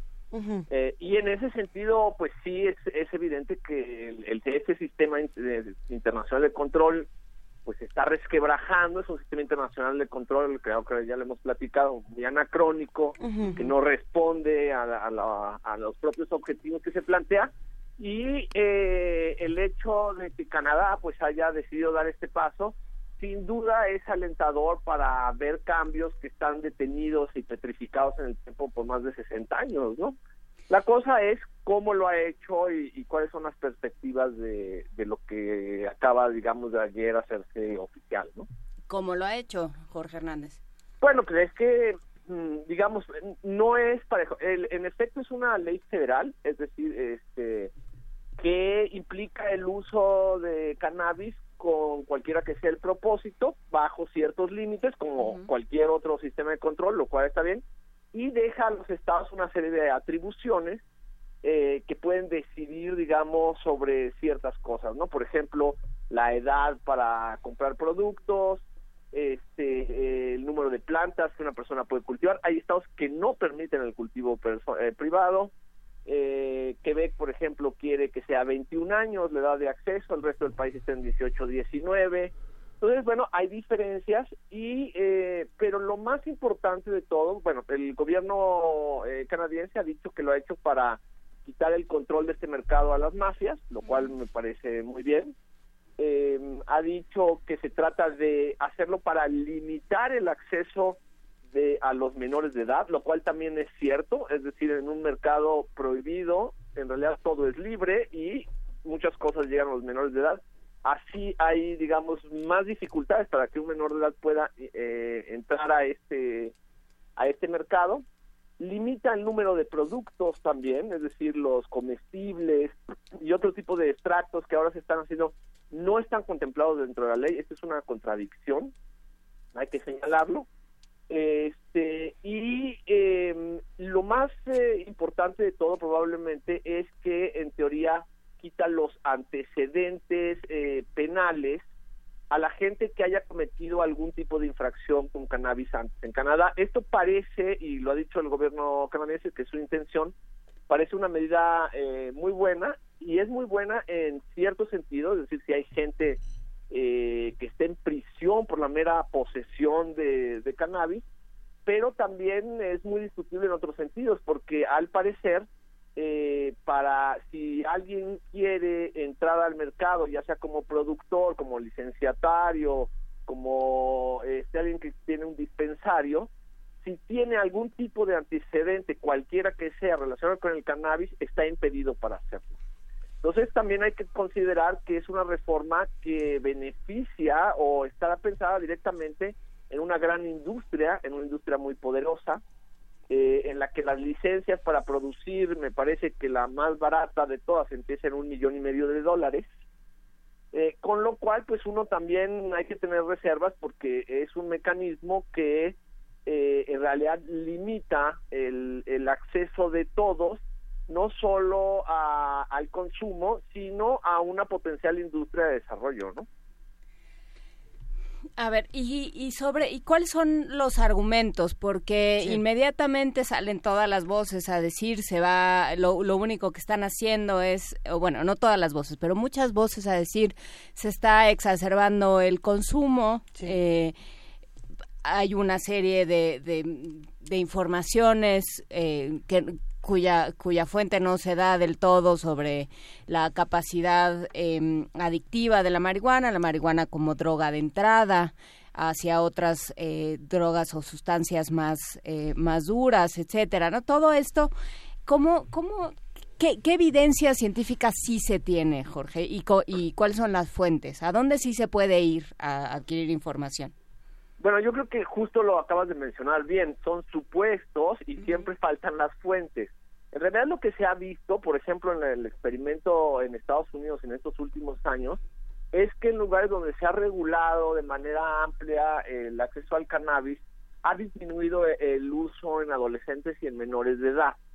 Eh, no ha habido ningún este aumento en criminalidad o en accidentes de tráfico, como generalmente dicen, y tampoco se ha visto, al contrario, se ha visto que en los estados que han regulado marihuana hay menos, digamos, consumo de otro tipo de sustancias como los opioides, que es un gran problema en Norteamérica actualmente. eh, lo que si uno ve las imágenes de Canadá, lo que ha sucedido en estos días, no este no puede sino pensar que ese mercado que ayer celebraba y toda esa gente que ayer celebraba y salía a las calles digamos a fumar en, en el en el espacio público como una moda de celebración no se creó ayer. Eso ya existía. Y eh, eh, esos son mercados que existen y consumo que existe de, estable desde hace muchos años. Lo mismo pasa en nuestro país. Este y con lo cual uno puede darse cuenta también de la dimensión eh, del, ta del tamaño de un mercado irregular en el que existe una gran cantidad de población en Norteamérica que acudía regularmente a él. Uh -huh. Entonces, eh, lo que estamos viendo es más bien un reordenamiento de ese mercado, uh -huh. una aceptación formal de ese mercado, eh, eh, y un intento del Estado de retomar el control de un mercado sobre el cual no tenía nada que decir, excepto eh, a través del ejercicio de la represión de la policía. Entonces, yo creo que sí es positivo, es positivo que esta serie de reformas se estén dando. Hay que tener cuidado con qué eh, modelos se adoptan. A mí me parece que este modelo, digamos, basado en licencias para gran para productores poderosos o con grandes capitales no necesariamente es el mejor para nuestro país. Y volviendo a lo que decían en la nota del principio, el, el de, el de nuestro país que va a ser ante esto, eh, pero sin duda, eh, eh, sin duda es un modelo muy norteamericano este, que va a poner las cosas en su lugar. Es decir, quién puede consumir, qué se puede consumir, en qué espacio se puede consumir, cuáles son los límites.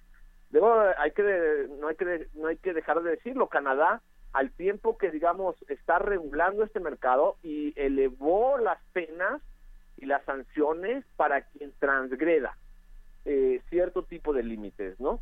Y en eso hay cosas que todavía son debatibles. Por ejemplo, la cuestión de la de manejar este de manejar un automóvil porque tal vez ustedes saben o el público sabe una intoxicación digamos de marihuana fumada puede durar unas dos tres horas este y ya pero la el registro fisiológico es decir la permanencia en el organismo puede durar hasta 30 días. Justamente entonces, si hay un, digamos, como en el alcoholímetro, en el que hay un test inmediato, en el que en efecto en el alcoholímetro está el alcohol adentro, y hay una intoxicación evidente, pero en el caso de la marihuana no necesariamente. Entonces aquí hay toda una discusión, porque qué tal si alguien, digamos, fumó hace 15 días y va manejando, lo detienen, ¿no? le hacen una prueba y puede perder la licencia, eh, en fin, una serie de sanciones, este, algunas de ellas bastante draconianas, que pues no tendrían razón de ser. Pues todavía hay mucho que avanzar. Yo creo que hay, sí hay que seguir de cerca desde nuestro país cómo le va a Canadá en ese sentido, compararlo con Uruguay, en donde el modelo es mucho menos mercantilista. Eh, y eh, en base a esas experiencias, pues ir, digamos, pensando y reflexionando realmente qué es lo que nos conviene a nosotros porque en efecto ya no se trata de decir si nos conviene o no, sino cómo y cuándo, ¿no? Sí, es que digamos el, en el caso de los opioides, es, digamos se trata de un neurotransmisor que permanece, digamos, en una en un, en un intercambio este en, el cerebro de una manera distinta como permanece el alcohol. Fíjate que en las aseguradoras europeas, el caso de España, por ejemplo, consideran que la, el 30% de los accidentes, uno de cada cuatro accidentes, se debe a fatiga causada por muchas veces apnea del sueño.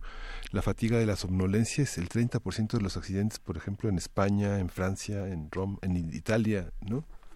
O sea, el sueño, el sueño de las personas que se desvelan, que tienen enormes presiones de trabajo y que cumplen jornadas hasta de 18 horas de trabajo, que duermen 4 o 3 horas y que tienen accidentes fatales, o sea, no, no pequeños, sino fatales, según reportan gran parte de las aseguradoras en Europa, por, que, tienen esta medida. En México no, no tienen esa medida, no está esa medida, no es el sueño como, no hay un análisis del sueño.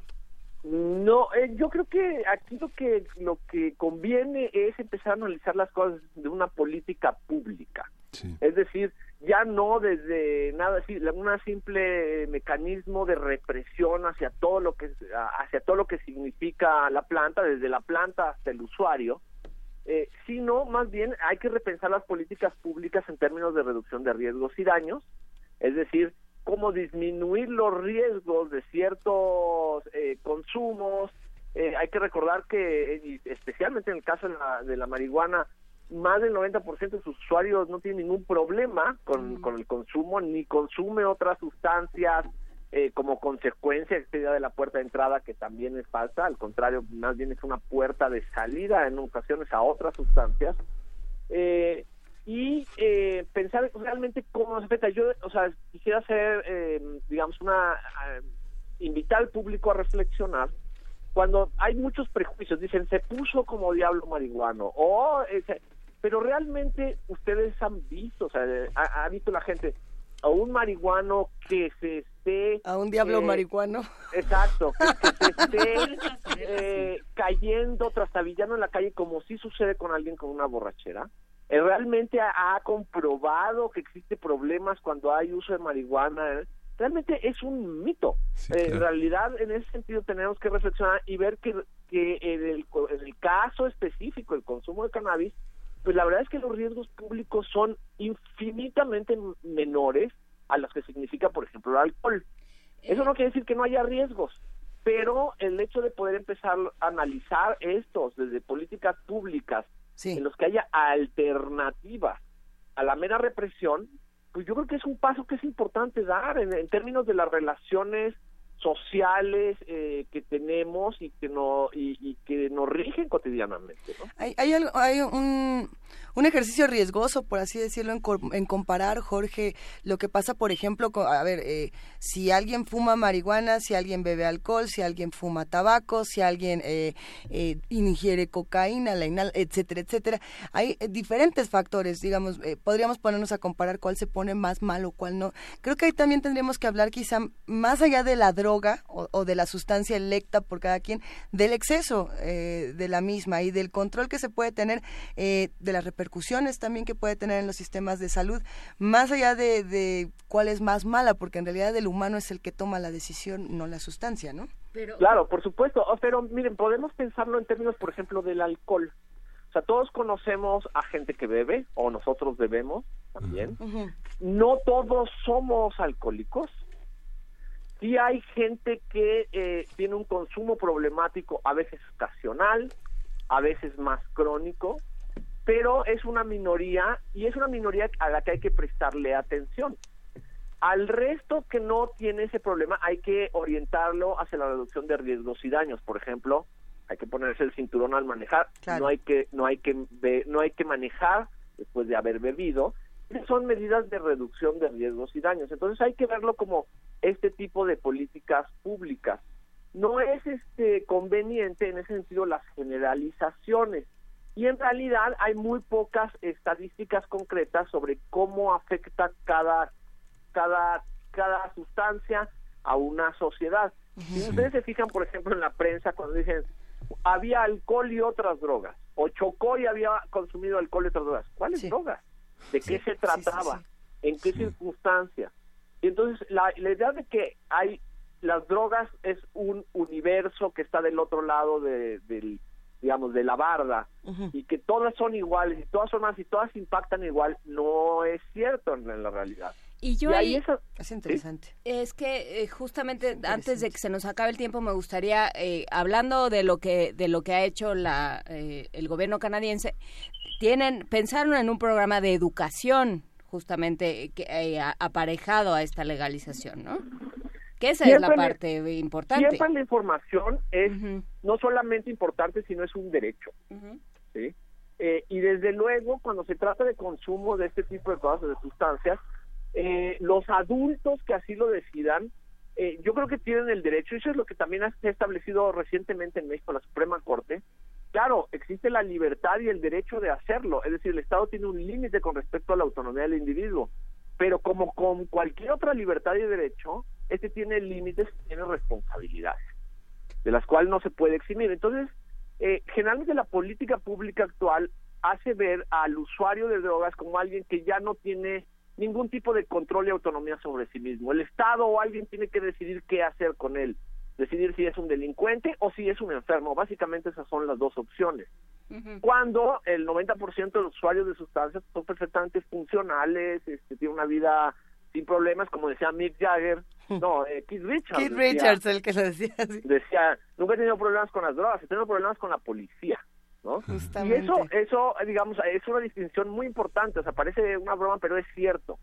Entonces, ahí eh, justo lo que pasa cuando se regula un mercado de esta naturaleza es que se empieza uno a dar cuenta que hay que discriminar qué es cada cosa. Y la política pública tiene que empezar a diferenciar quién es quién. No es lo mismo un usuario, eh, digamos, responsable, que es la mayoría, responsable, que no tiene ningún problema con su consumo, que no afecta a terceras, a terceras que un usuario problemático y por supuesto que alguien que tiene una dependencia, ¿no?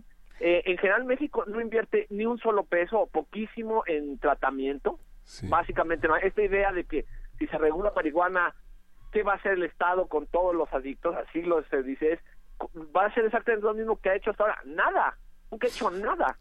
Este, y no necesariamente va a haber más. Entonces, yo creo que esos sí son prejuicios, que vale la pena irlos desmontando y eh, que hay que ir a ver estas experiencias en Estados Unidos, en Canadá, en Uruguay, en Holanda, como una regulación razonable sobre la cannabis no solo no aumenta los problemas, sino que disminuye otros, ¿no? Sí, eh, me, me, me, me, han corregido, me dicen que este el si hay estadística en México, la primera razón es el exceso de velocidad, la segunda razón es quedarse dormido y está ya en la quinta razón el, el, el alcohol. ¿no? El alcohol es muy importante en términos de eso, del, del, del, de, la, de, la, de la influencia que tienen los reflejos y la capacidad de reacción de las personas y en el juicio. Sí. Cosa que no sucede con la cannabis intoxicación y lebridad es completamente distinta. y, y, yo invito a, la, a, la, gente a que reflexione cuando vea esto en, en, en, fiestas o gente que consume cuál es la diferencia entre todo entre estas sustancias, ¿no? Es interesante, se nos está yendo un poquito eh, el tiempo, Juana Inés, querías agregar algo más. Yo nada más querría cerrar con, eh, con la idea, eh, esto que decías de la, de la población canadiense, Jorge, y que claramente es, es el mismo caso en México y en muchos otros lugares. El mercado existe, porque si no, no habría un, un problema de, de, ilegalidad de mercado negro. El, el, mercado existe, no está regulado y no sabemos eh, qué, qué, es, cuáles son realmente las consecuencias que está teniendo. Entonces, pensar que se va a crear un mercado si se legaliza es eh, justamente es contraintuitivo. El mercado existe, por supuesto. Muchas gracias, Jorge. Algo que quieras eh, con lo que quieras terminar. Eh, bueno, pues básicamente yo creo que invitar al público a reflexionar porque esta es una reforma que va a tener lugar en México antes que después.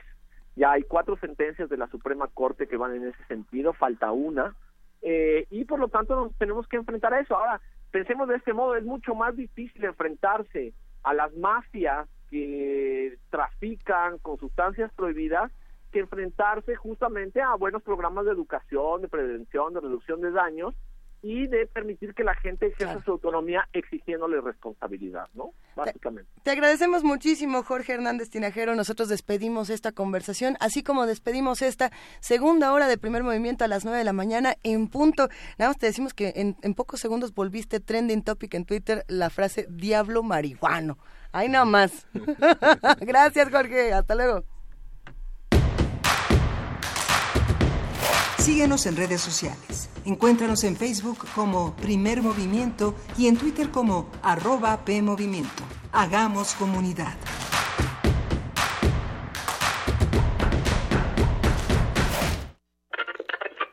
La radio puede ser un aparato que enciendes o apagas puede ser una plataforma cultural enteramente a tu disposición. Tú escoges. Ahora ya puedes descargar la aplicación móvil oficial de Radio UNAM en tu celular. Programación en vivo en AM y FM. Acceso al podcast de nuestros programas. Notificaciones de los eventos en la sala Julián Carrillo. Y la programación completa de Radio UNAM. Búscala como Radio UNAM Oficial desde Play Store para Android o en iTunes y App Store para iOS. Radio UNAM Oficial. Experiencia sonora de bolsillo.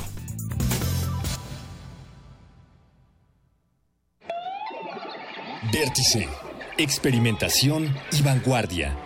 Música contemporánea. Literatura, danza y teatro experimentales. Ópera Plataformas Transmedia. Técnicas vocales expandidas. Octubre 10 a noviembre 11. Cultura.unam.mx, diagonal, vértice. Invita Cultura UNAM.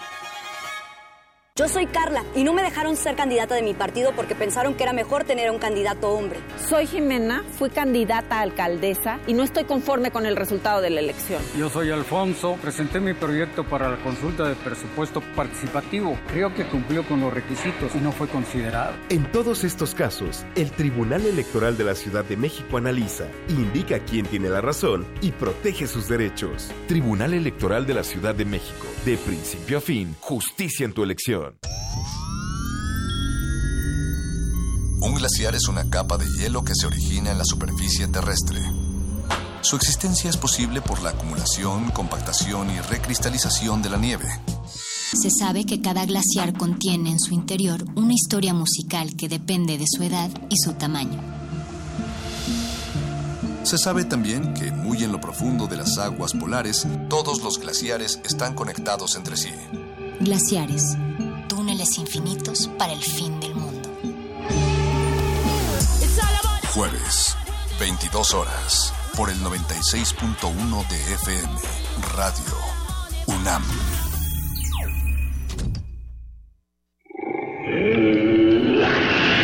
En la UNAM se escriben historias de éxito. En Fundación UNAM hacemos que estas historias sean posibles ya que becamos anualmente a más de 68 mil universitarios. Súmate 5340-0904 o en www.funam.mx. Contigo hacemos posible lo imposible. A bordo de la nave de la Resistencia existe una habitación que nunca se abre. Excepto la última hora del último día de la semana.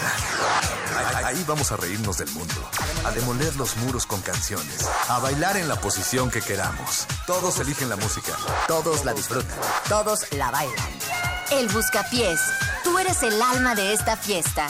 Viernes, 22 horas. Por el 96.1 de FM, Radio UNAM.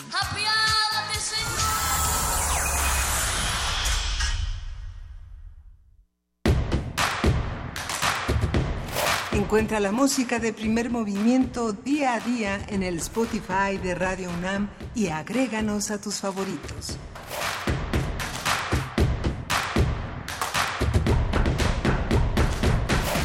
9 de la mañana con 4 minutos, casi con 5 minutos en este viernes 19 de octubre.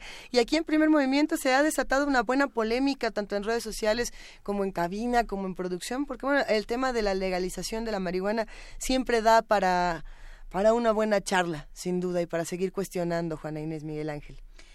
Justamente eh, hay muchos comentarios en redes, eh, por supuesto es un tema que, que tenemos que discutir, es un tema que a nosotros en lo particular, por supuesto a, a, toda América del Norte, pero por supuesto a nosotros también en particular, nos, nos atañe la idea de un mercado, de un mercado negro de sustancias ilegales y lo que implica en términos de seguridad, en términos de, de, que se ha ido deshaciendo el tejido social. Todo eso lo vamos a seguir platicando. Fue una buena reflexión y eh, hay eh, está está más clara la, la exposición de Jorge Hernández Tinajero en este libro El futuro es hoy que del cual estuvimos hablando, publicado por Horizontal. Entre otros. Ah, pues lo compartiremos, a ver si sí. encontramos de nuevo la imagen para compartirla en nuestras redes sociales. Vamos a tener una segunda hora, una tercera hora, eh, con muy buenas conversaciones. Va a estar con nosotros Silvia Cherem, que además creo que ya está, ya, ya llegó. llegó. ya la escuché por ahí que estaba dando una vuelta y nos da mucho gusto recibirla. Eh, también estaremos hablando con Jorge Medina, vamos a estar también con la poesía necesaria. De una buena les mandamos abrazos a Motif, a Jesús Armenta, a Abril Alzaga, a yo, a P, a R. Guillermo Alberquita a Bela Arevalo, a Rosy Laura, muchísimos mensajes. Eh, insisto, con hay, algunos usaron el hashtag Diablo Marihuano para hacer un poco de sentido del humor y otros también plantean reflexiones eh, pues muy fuertes. Creo que es lo interesante un tema como este que se puede abordar eh, por todas estas regiones del pensamiento. Pero bueno, vámonos a poesía necesaria. Primer movimiento. Hacemos comunidad. Es hora de Poesía Necesaria. Y bueno, hablando de, de, poesía necesaria, justamente hoy estábamos pensando en poesía ecuatoriana. Eh, poesía ecuatoriana que, que valiera mucho eh, la pena, que se disfrutara y que también jugara un poco con pues con toda esta parte de los migrantes y con todo lo que se ha estado discutiendo en, en los últimos días de diferentes maneras. Adolfo Macías Huerta justamente es, es ganador del Premio Nacional Joaquín Gallegos Lara por su libro de cuentos El Examinador, que escribe en 1995. Él, él es un interesante poeta. Yo creo que tiene mucho de prosa, tiene mucho de locura, pero también tiene tiene un ritmo muy interesante y tiene un cuento, un cuento, un poema justamente que se llama Otro día más en Cuculandia. Así como en la tierra de los locos, algo así. Y bueno, esperemos que lo disfruten. Viene acompañado de los especiales, de specials con Ghost Town, que bueno, también es como estas canciones que uno le vienen a la mente hablando de la locura y, y de esto que, que parece que es nuestro pero que no nos pertenece. Ahí les va. Me levanto en mi cuarto, pero no es mi cuarto. ¿Qué significa mío? Me baño sin ser yo el que se baña. El agua es un río de manos blandas y no puede asir. Mi boca es un animal extraño, perfumado por el abismo de las vísceras. Mastico a otras criaturas con estúpida elegancia y luego las defeco en un sillón de cerámica, conectado a las arterias del penal. ¿Dije penal? Por las líneas de la estructura fluye el mismo fantasma telepático. Las pantallas reproducen lo que deseamos ver. Voy por la calle y saludo a los demás ciudadanos, pero no les digo ajeos, se llaman como Patricio, Antonia, Celeste. Los nombres antiguos se perdieron. La colonia ahora se llama Planeta. Preferiría volver a los días de los vigilantes, magníficos, ellos con sus, con sus tentáculos eléctricos, como cuando éramos criados para alimentar a las bellísimas señoras de Orión. Pero no estoy solo. El otro día había un mendigo, meterse el brazo por la garganta, buscando al hombrecito que habla desde dentro. Lo sacó de los pelos y lo sacudió sobre una alcantarilla mientras los autos pasaban veloces por el túnel.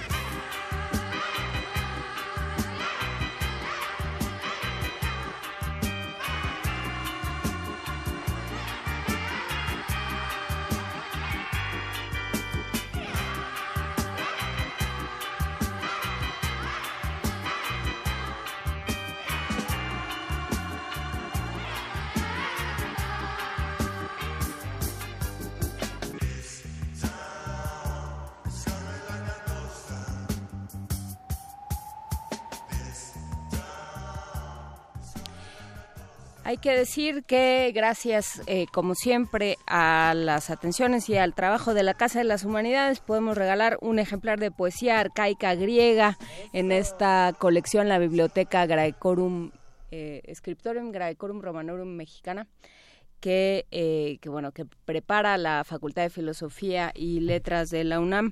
Un ejemplar de poesía arcaica griega, 19 de octubre, va a haber el viernes, hoy viernes 19 de octubre, en los viernes de lectura en voz alta, van a, a ocuparse de este libro. Tiene, es el tomo 1 de poesía parenética con textos de Calino, Tirteo, Arquíloco, Min- Mimnermo, Alceo, Solón y Simónides. Es la versión de Bernardo Berruecos Frank. La vamos a regalar por teléfono 55 36 43 39 55 36 43 39.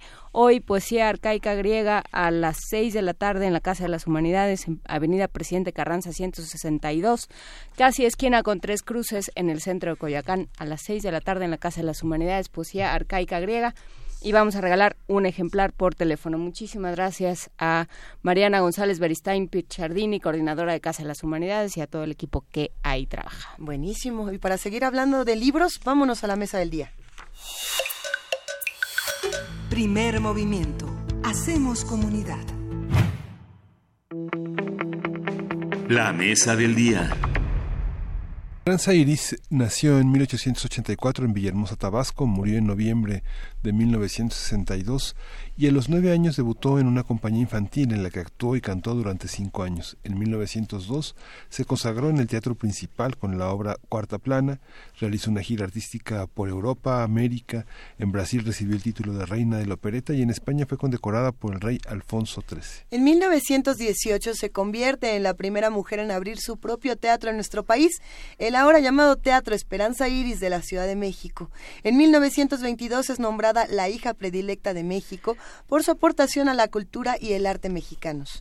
La vida de la cantante y actriz y los personajes del mundo del espectáculo y la política alrededor de ella son abordados por la periodista Silvia Scherem en su libro Esperanza Iris, la última reina de la opereta en México. A partir de esta biografía realizada por Silvia Scherem, vamos a hablar sobre este personaje, su biografía, su importancia para la escena cultural mexicana y el contexto que la iluminó en esos años al principio del siglo XX. Silvia, bienvenida. Miguel Ángel, eh, Luisa, hola, ¿qué tal? ¿Cómo están? Muy bien, feliz de estar gracias. con ustedes, feliz de estar de nuevo en Radio UNAM. Silvia, es un gusto que nos acompañes esta mañana y más para hablar de, de esta mujer que ya desde hace una buena temporada nos llama mucho la atención y ya queríamos eh, que estuvieras acá para contarnos. A ver, ¿quién fue Esperanza Iris? Tengo que empezar por decir que antes de comenzar esta novela, para mí Esperanza Iris era lo mismo que casi para cualquier radio escucha, que era el nombre de un El teatro. nombre del teatro, sí. el nombre de un teatro y un nombre carente de significado. Éramos, mu- éramos pocos, y eh, lo digo ahora, somos pocos, los que en aquel momento sabíamos quién había sido Esperanza Iris. Debo decir, sin embargo, que para la generación de mis padres, de mi suegro y cualquiera, yo les digo que hagan la prueba del añejo, cualquiera que en 1952 haya tenido cuando menos 13, 14, 15 años, al decir Esperanza Iris, inmediatamente evocan el nombre de Paco Sierra. Y es que Paco Sierra fue la condena de Esperanza Iris. Paco Sierra, el 24 de septiembre de 1952, puso una bomba en un avión de Mexicana de Aviación. Es una tragedia imaginarlo, pero uno de los primeros actos terroristas en el mundo sucedió en México. Y fue, casi les diría, como el Netflix de aquella época. Nadie se perdía la nota del siguiente día y durante 10 años fue el crimen más célebre eh, de- en las noticias de México y uno de los mm, crímenes más inolvidables, por supuesto, crímenes fallidos, porque fue un intento de crimen, pero no se consumó. Sí explotó la bomba en el aire, pero Paco Sierra tuvo la muy mala suerte de que eh, el piloto venía del Escuadrón 201 y logró encontrar una pista en construcción. Y la pista en construcción era la pista de Santa Lucía. Y allí bajó el avión. Estaban apenas eh, tratando de nivelar el terreno y ahí logró con todo y boquete bajar ese avión y nadie murió. Y a mí tuve la muy buena suerte de estar en un viaje en Galápagos y se me acercó una mujer bastante mayor que yo y me contó que sus padres venían mucho a México, ella era de Hawái, pero que después del bombazo dejaron de venir. Y yo le decía, ¿cuál bombazo? O sea, hasta creí que, que se le perdió el mapa, que en México eso no pasaba. Y llegué a México a investigar, sus padres venían en ese avión, sobrevivieron, fueron los más malheridos, unos norteamericanos de apellido Mankin, y ese fue el comienzo de esta historia que a mí me llevó Esperanza Iris, porque no conocía, vuelvo a decir, más que el nombre de un teatro, pero cada vez me fui dando cuenta que la historia era redondita, jugosa, llena de, de, de, de carnita para hacer un, una gran novela y no solo lo que yo pensaba que iba a ser de inicio, que era un reportaje periodístico. Sí, la novela es, eh, pues es un ejercicio de meterse en, en la cabeza, en los zapatos, en el alma de un personaje. Es eh, en primera persona y es justamente esta mujer Esperanza Iris que además en un momento en el que aparentemente lo tiene todo y es y, y es una mujer desolada.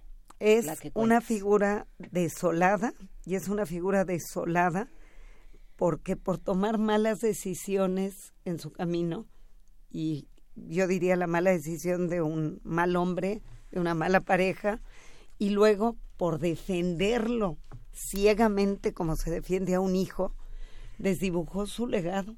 Es una tragedia griega, casi casi les diría, porque es increíble que una mujer que hizo tanto, que desafió las normas de su tiempo, 1918 le inaugura su teatro Venustiano Carranza, un teatro que no le pide ni un centavo al gobierno para construirlo, un teatro que construye a partir de una gira de cinco años que ya se en plena revolución por todos, todos, y cuando les digo todos, tengo todos los documentos para, para constatarlo, todos los teatros de América.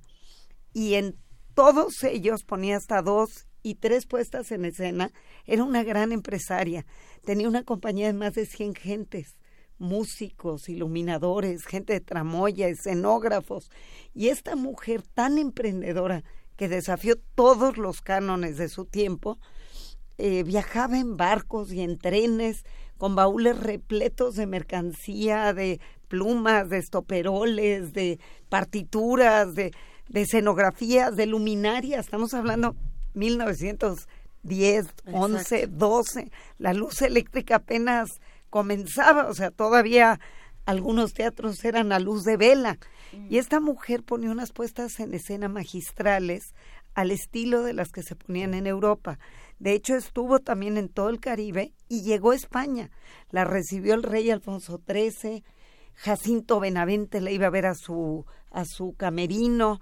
Era una leyenda la mujer. O sea, como empresaria, como actriz, como una mujer de tesón absoluto y con todo el dinero que fue juntando, su sueño era construirle un teatro a México, construirse su teatro con su busto tallado en piedra. Y si van al Teatro Esperanza Iris, ahí está el busto tallado en piedra. O sea, no, no es que lo soñó y no lo logró. Se lo inaugura Venustiano Carranza. Cuando se lo va a inaugurar, le ponen un tapete rojo desde la estación de Buenavista hasta el teatro, lleno de gente. Busquen las fotos de Casasola. Están con, eh, y aquí en el libro tenemos algunas. Lo que te iba a preguntar si en el libro venían las En, imágenes. en la edición de Aguilar, que es la edición definitiva, la que tenemos en las manos, hay imágenes. El libro además lleva el título con el que yo lo concebí. Esperanza Iris, traición a cielo abierto. Porque eso fue una traición en el cielo que la desdibujó. ¿Y por qué no sabemos casi nada de Esperanza Iris?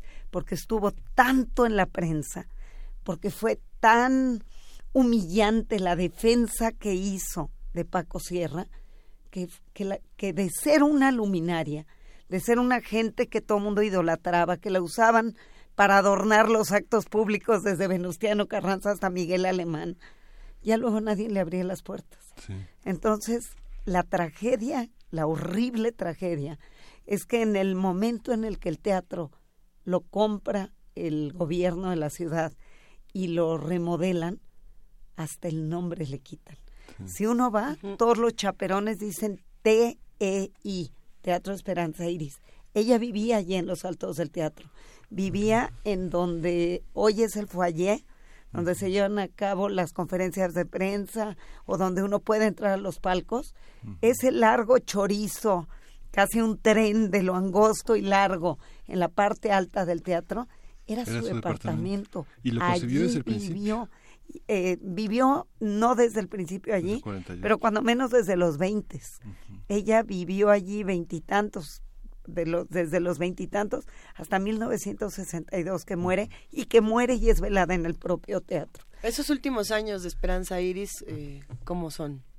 De una soledad inaudita, de 1952 a 1962 que muere y que Paco calla Lecumberri, ella se dedica a una defensa ciega del hombre, gritando, Monsiváis por ahí tiene algún texto y Carballido otro donde dicen que, que salía a gritar desde su palco, dicen, algunos dicen que a la calle, pero yo creo que más bien era al interior de la casa, porque si abría una puerta estaba en el palco del teatro, gritando Paco es inocente, Paco es inocente, esto es una patraña, esto es una desgracia. Y además ustedes imagínense ese teatro que fue un santuario del arte, porque llegaba que antes de ir a, a Nueva York al Metropolitan, llegó Enrique Caruso y cantó allí. Bailó Ana Pavlova disfrazada de china poblana. Estuvo Arthur Rubinstein allí en el teatro. Y ese teatro creo que en- cuando cumplió ve- 10 años o 20 años, Walt Disney estaba aplaudiendo a Esperanza Iris ahí. O sea, era una figura de altos vuelos a nivel internacional. Y ese teatro, en los 50 era un teatro pues de burlesque. Era un teatro de mala muerte. Yo me encuentro este eh, en los periódicos de la época, me encuentro eh, notas que dicen estas correteables rorras están en el iris. O sea, tú imagínate de creer que había hecho pues ese santuario del arte. De repente lo que tiene es un teatro pues verdaderamente decrépito que no obedece. Había lucha libre, había competencias de danza que eran fraudes espantosos. Me encontré una nota que esto lo había hecho Paco Sierra de una de un, una competencia de baile. Contrataban gente que era como el Big Brother de la época. Contrataban gente para bailar día y noche y cobraban la entrada. Y entonces, día y noche, y ganaba la que no parara de bailar. El que se mantenía en pie, 24, 48, 72 horas. Y la tragedia, ¿saben qué es? Esta nota que me encontré es inconcebible, para que vean qué, qué clase rufián era este hombre. Lo que él hace es que eh, trae a alguien a clausurar el teatro, diciendo que era ilegal por algún motivo el concurso, pero en realidad él había pactado con quien clausuró el teatro para no pagarle a los ganadores y quedarse con el dinero de todo eso. Entonces era verdaderamente un hombre mm, que dilapidó a manos llenas toda la carrera de Esperanza Iris y lo peor es que ella lo permitió. ¿Y qué pasó con él? Acabó en Lecumberri. eh, el juicio es fantástico. El libro se puede leer como un thriller político. Este libro, Esperanza Iris, Traición a cielo abierto, que publica Aguilar. Y porque tuve todos, absolutamente todos los archivos de los abogados y de la. Suprema Corte. Y acabó, lo agarran, entonces sí se hacía justicia. Es increíble, pero dan con él rapidito. Inmediatamente después de, del accidente dan con él y con su socio, Emilio Arellano Stellige, y pues empiezan los juicios. En el primer, eh, en, digamos, en la primera racha del juicio, el, el juez era Clotario Margali, y Clotario Margali era tabasqueño.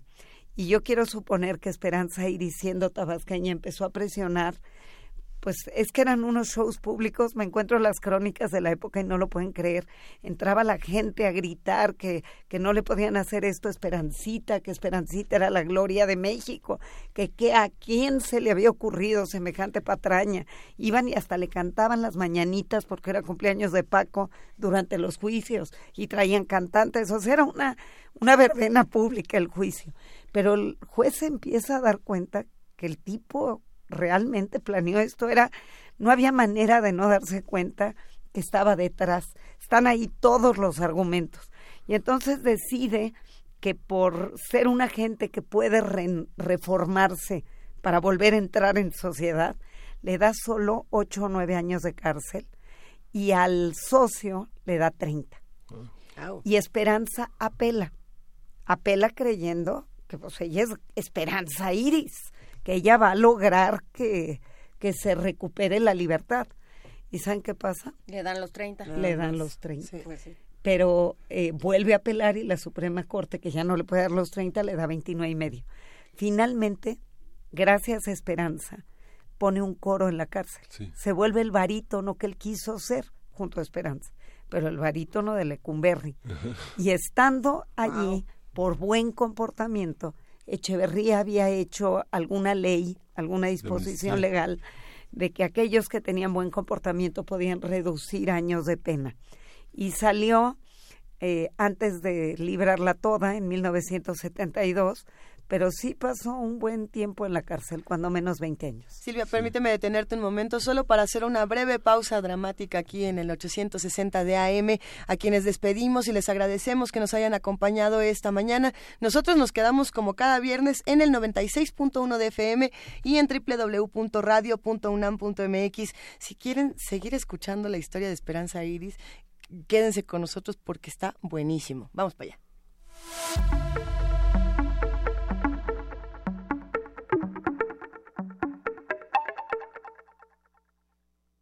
Seguimos aquí en primer movimiento platicando con Silvia Cherem. A ver, nos quedamos eh, en este segundito que tuvimos fuera del aire, gritamos todos. Es que es una locura que está pasando con este personaje, con esta mujer tan interesante. Eh, me preguntaba alguien en alguna estación de radio, si tú la compararías con María Félix, y me, me, me cimbró la pregunta.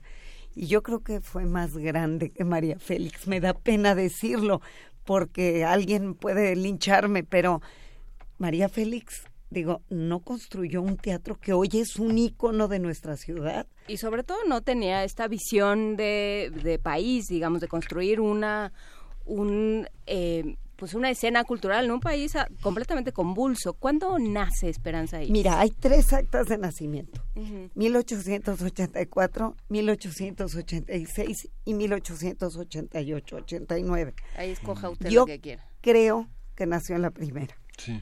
84. Ella se casó con Paco Sierra, a quien cuando menos le llevaba ella 25 años. Ujú. Entonces yo creo que hubo allí un manejo de actas, este, tratando de borrar el paso del ¿Para tiempo. solo llevarle 21? Pues bueno, los Tenía que fueran, 66 los que fueran esto. eran buenos. Tenía, tenía 66 cuando pasó el bombazo. Cincuenta y tantos, ¿no? A ver, vamos. 66, Este, 84. depende, o sea, depende a cuál actas, pero era, este, se decía, yo creo que ella tenía sobre sesenta y tantos años y era una mujer muy mayor. Y muy mayor para la época, ¿eh? Sí. Obviamente. Acuérdense que en aquellos tiempos el margen de vida era muy distinto al de hoy y ver a una mujer de sesenta y tantos años era una abuelita. Pero además lo tuvo, Juana Inés, como bien lo dijiste, todo, todo a manos llenas. Pero cuando digo todo, hablo de todo el esplendor, pero también todas las tragedias. Se le murieron los tres hijos. Se le murieron tres hijos. Es una cosa que uno no lo puede creer. Tres hijos muertos, uno por uno. Y por eso es que llega Paco Sierra a su vida y ella, esta es mi interpretación, lo acoge como a un niño. Pero a mí lo que me indignaba, y esto hablo como mujer, es que cuando me meto a las cartas, porque debo decirles que hasta la última página de este libro es verdad. Es verdad, hasta la última página tuve lo inimaginable en mis manos. Y ahorita les cuento de qué hablo. Pero hasta la última página es verdad. Y esta mujer, cuando yo leía las cartas y la manera en la que ella, pues, eh, se rebajaba frente a Paco Sierra, casi como si fuera una bebita, se convertía en su niñita. Pacotes amado, Pacotes querido, Pacotes, yo estoy para servirte. Hay fotos donde le compra muñecas y toda la escalera subiendo al teatro está llena de muñequitas. Muñequitas como si fuera una niña chiquita la que le compraron su muñequita y ella se desvivía y, y está dispuesta a dar lo que fuera por él. Pero yo creo que tarde o temprano se fue dando cuenta que no era quien creía, pero no estaba dispuesta a asumirlo públicamente. Y esa fue su condena, se desdibujó totalmente, se desdibujó a grado tal que, como les digo, el teatro perdió su nombre. La fortuna fue que hace 10, cuando el teatro cumplió 90, por un acto de justicia, y la verdad es que debo confesar que no he investigado quién fue el artífice de eso, le regresaron el nombre. No completo, porque no es Teatro Esperanza Iris, es Teatro de la Ciudad con apellido, Esperanza Iris. Y muchos siguen llamándole simplemente Teatro Teatro, de la de la En Ciudad. algún momento se llamó Teatro y Cine Esperanza Iris. que en realidad 40. era cuando empieza el cine, que es esta época que te digo de lucha libre y de competencias de danza y de rorras correteables, Sí, sí. también fue cine. A mí eh, me llamaría la atención preguntar, eh, ¿quién castiga a Esperanza Iris? ¿Se castiga ella misma? ¿La castiga la sociedad? ¿En qué momento? ¿Es cuando muere que, que borramos por entero la figura o en vida ella se dio vida. cuenta de toda esta... En vida fue un drama terrible. Ella iba de puerta en puerta tocando y decía, es que el presidente siempre me invitaba, es que el presidente me recibía. Hay unas cartas de veras que son para, para llorar de la tristeza, de ver a qué nivel. Tú imagínate una escena que me encuentro en los periódicos, porque debo decir que los periodistas de la época fueron los mejores cronistas para documentar esta historia. Una, una nota que me encontré en donde ella, eh, en esa defensa ciega, obstinada, totalmente eh, obsesiva, va y abre su caja fuerte frente a los medios de comunicación de la época, todos los periódicos.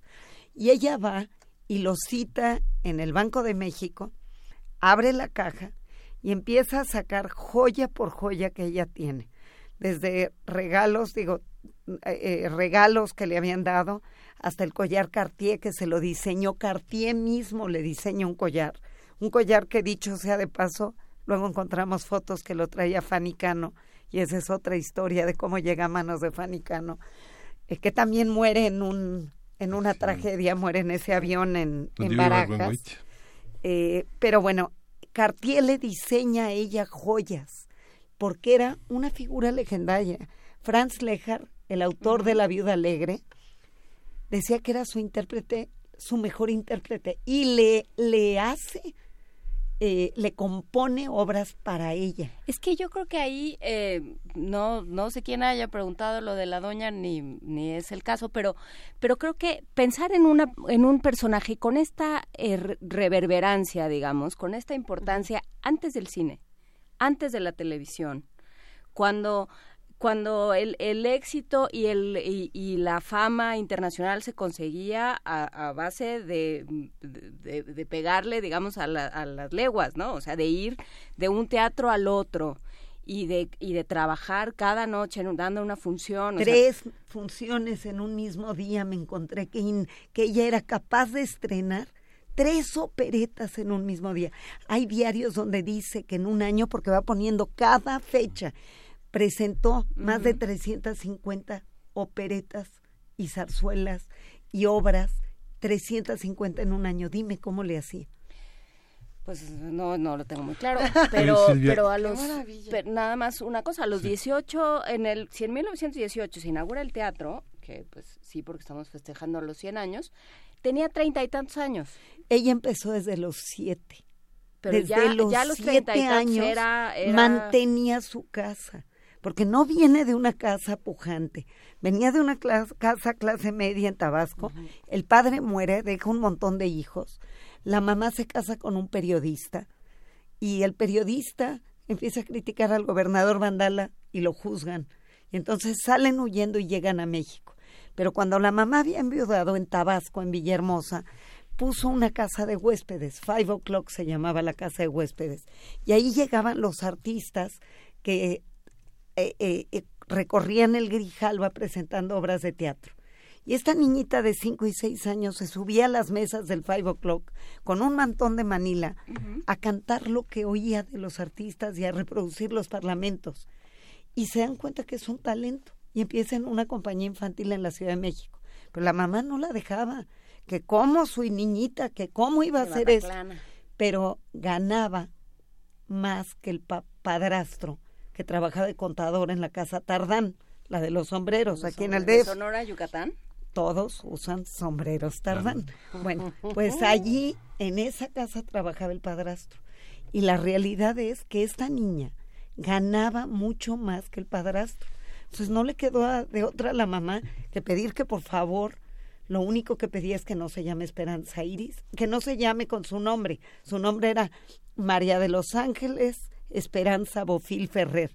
Y se inventan el nombrecito Esperanza Iris, creyendo que va a ser momentáneo. Y míralo a dónde llegó. Y llegó muy lejos. Eh, en el trabajo de, de este libro, ¿a qué documentos tuviste acceso? Porque nos has dicho eh, a todos, a todo lo que hay, todo, todo, todo. ¿Cuáles fueron los más sorprendentes? ¿Cuáles eran los prohibidos? ¿Qué era lo que a lo mejor dijiste? Y no sé si poner esto en el libro, pero bueno, pues ahí va. Bueno, prohibido nada. Prohibido nada.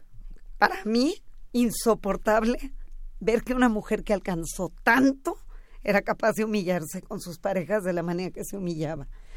Pero, eh, pues había que ser fiel a la historia, o sea que fui fiel a la historia. Lo que sí es que traté de ser mesurada porque el lector me podía abandonar. O sea, cuando uno ve a una mujer que, es capaz de sobajarse de esa manera, a lo mejor avientas el libro y dices, sobre todo como mujeres no quieres seguir leyendo. Entonces traté de dosificar esa parte. Eh, ¿a, qué acceso, ¿A qué tuve acceso? Lo primero fue esta primera historia de una mujer diciéndome, mis padres iban en ese avión. Le pregunto si hay algún diario, si hay algún recorte periodístico, si hay algo y me dice no. A lo más que llego es que me cuenta que otra amiga de su madre, que también iba en el avión, también norteamericana, porque además les voy a dar el contexto. 1952, plena Guerra Fría. ¿Qué americanos estaban en la Ciudad de México? Gente huyendo de McCarthy. Entonces son gente muy curiosa, juzgada de comunista, y que está queriendo conocer México, es gente curiosa. Entonces, muchos de los que venían en el avión eran norteamericanos que iban a conocer Oaxaca, porque el vuelo era México, Oaxaca, Tapachula. Eh, este, entonces, doy con el libro, Margaret Larkin. Margaret Larkin es la autora de, de, este, de aquel libro. Ella era periodista. Y cuando investigo, Margaret Larkin fue la mujer de Albert Maltz. ¿Quién fue Albert Maltz? Uno de los eh, guionistas de Casablanca. Porque lo primero que había hecho eh, McCarthy fue perseguir a 10 de Hollywood. ¿Para qué? Para hacer un estruendo noticioso y decir, si puedo irme contra directores, guionistas, eh, productores de Hollywood, me puedo ir contra cualquiera. Y Maltz, que no lo dice nunca Larkin en su libro, había estado en Estados Unidos en la cárcel un año y vino a refugiarse a México al salir de la cárcel. ¿Por qué? Porque lo tildaron de comunista. Y la esposa con su niñita iban en ese avión a Oaxaca. Y la verdad es que ella hizo una gran un gran trabajo documental en un libro que se llama Seven Shares in a Gold Mine, siete acciones en una mina de oro.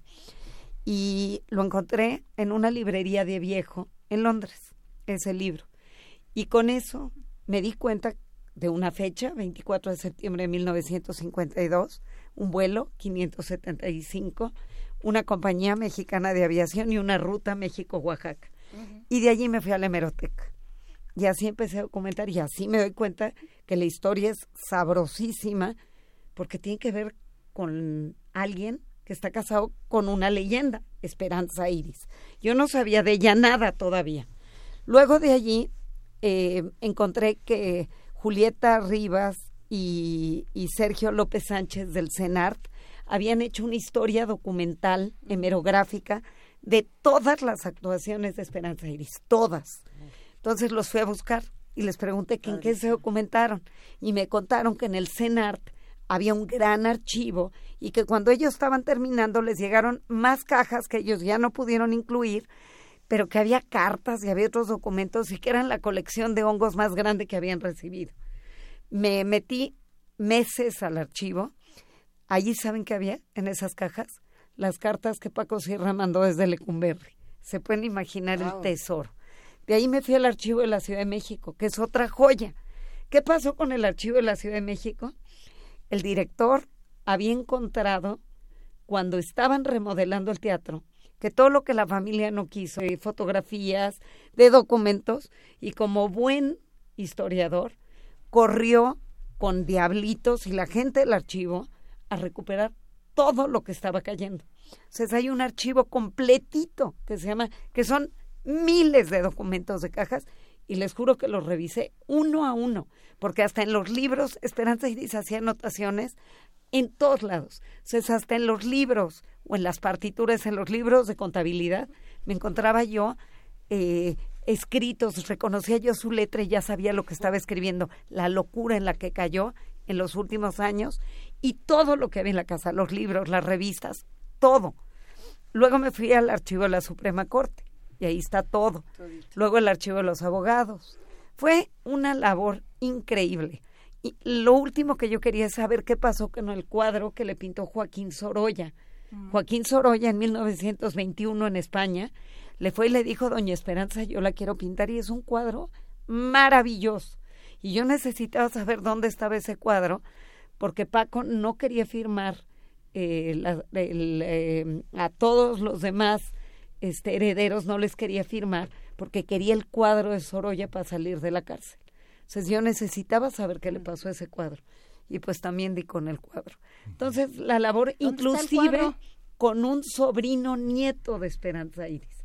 Yo encontré que en los Ah, diarios bueno, no se perdió, por así decirlo. en los diarios hablaba de un sobrino nieto. Y yo dije, este, si en los 40 tenía, nació y lo llevó a la basílica, tengo que dar con él y di con el Rubén Ibarra en Guadalajara. Y fue mi socio absoluto en la escritura de la novela, porque él, me di- él vivió todo el final de ella, de la tía, y me dio una cantidad de información, de documentos. O sea, realmente fue de veras nadar en un tesoro y bastaba que yo dijera quiero para que surgiera. Ahora lo que quiero es llevarla al cine. Y lo haremos. Yo quiero que esto triunfe en Hollywood porque es una historia fantástica. La, la historia lo merece, este, Y el personaje lo merece. Y además, Claro. ¿saben qué es lo que más gozo me da? Pues que reivindicamos un gran personaje, un gran personaje que merece estar en un pedestal en nuestro país y, y que la conozcamos todos. Qué buena historia, qué buena charla, Silvia Cherem. Eh, se nos viene un poco el tiempo encima, pero la verdad es que nos queremos quedar para siempre contigo y lo haremos gracias a este libro. ¿Dónde lo encontramos? ¿Cómo lo conseguimos? Está en todas las Está en librerías. todos lados, está también de manera electrónica, es Esperanza Iris, Traición a Cielo Abierto. Esta edición de Es la definitiva. Aguilar es la edición definitiva y es una joya. ¿Cómo lo editaron? Estoy feliz. Porque hubo una edición anterior, una edición hubo una edición anterior, pero esta es la definitiva, Esta esta es la que tiene fotos la portada que yo quería, el nombre que yo quería, las fotografías, este, el texto como yo lo quería.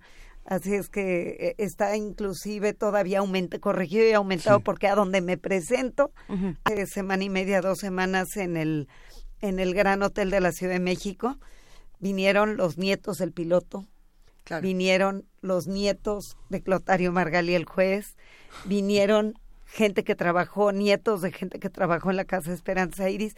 Era como abrir las páginas de la historia un par de generaciones después. Ha sido un gozo porque siguen dándome historias que quiero incluir. Y esta edición tiene, por ejemplo, muchos comentarios que me hizo una mujer cuya madre fue la gente de confianza de Esperanza Iris y me contó cosas. Hace pocos días en una estación de radio se me acercó un economista que me dijo, sabes que yo soy eh, bisnieto del primer eh, marido de Esperanza Iris Y sí, de Miguel Gutiérrez, Arturo Dame, el economista, es bisnieto de él y me contó historias de él. Entonces, todavía puede seguir creciendo la historia, es increíble, pero todo obedece a la realidad y todo sigue creciendo con anécdotas, con historias y con eh, documentos nuevos que surgen a la luz. Silvia, ¿qué te parece eh, que para antojar a, a los radioescuchas que hacen comunidad con nosotros a que se acerquen a esta última publicación, Esperanza Iris Traición a Cie- a Cielo Abierto, regalamos cuatro, pero vamos a regalar cuatro de Esperanza Iris, la última reina de la opereta en México. Exacto, perfecto. De Entonces- la edición anterior que ya se agotó también, fueron dos veces se reeditó. Buenísimo. Pero vayan a comprar el nuevo. Es que es eso. Lean este y luego se saltan al que viene y esperamos con ansias que haya una tercera, cuarta, quinta, décima, mil publicaciones sobre este tema y pronto en, en cine, Silvia. Gracias. Yo espero que así Qué sea. maravilla.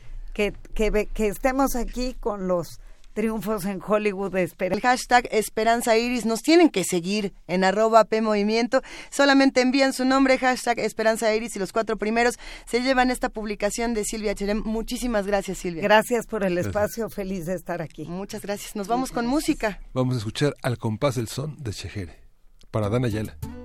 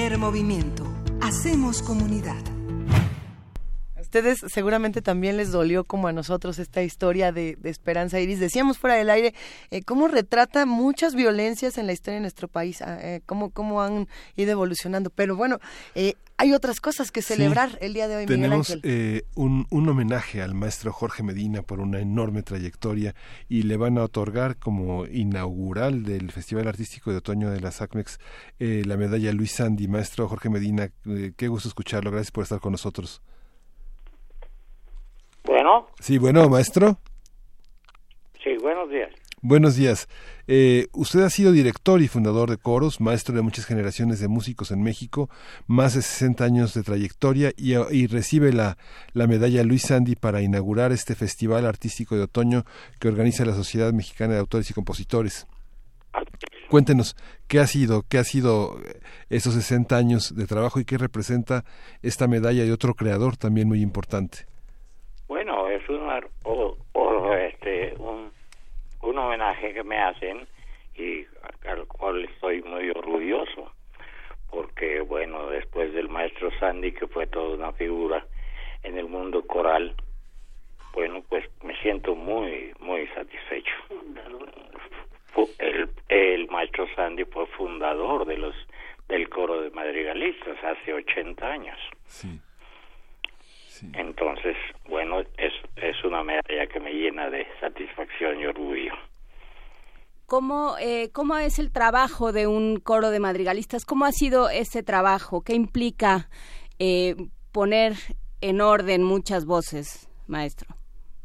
Bueno, es una dedicación, es un trabajo laborioso que, que necesita muchos ensayos y bueno, eh, de ese trabajo se encargan los los que han sido directores titulares y yo que nunca fui director titular del coro de madrigalistas soy como el, el más invitado con más frecuencia invitado a dirigir el coro en diferentes conciertos desde hace como 25 años que, que tomaron la moda de de no nombrar director titular y entonces trabajan a base de directores huéspedes y yo he sido pues el que más ha trabajado con ellos en, en esta forma que ellos decidieron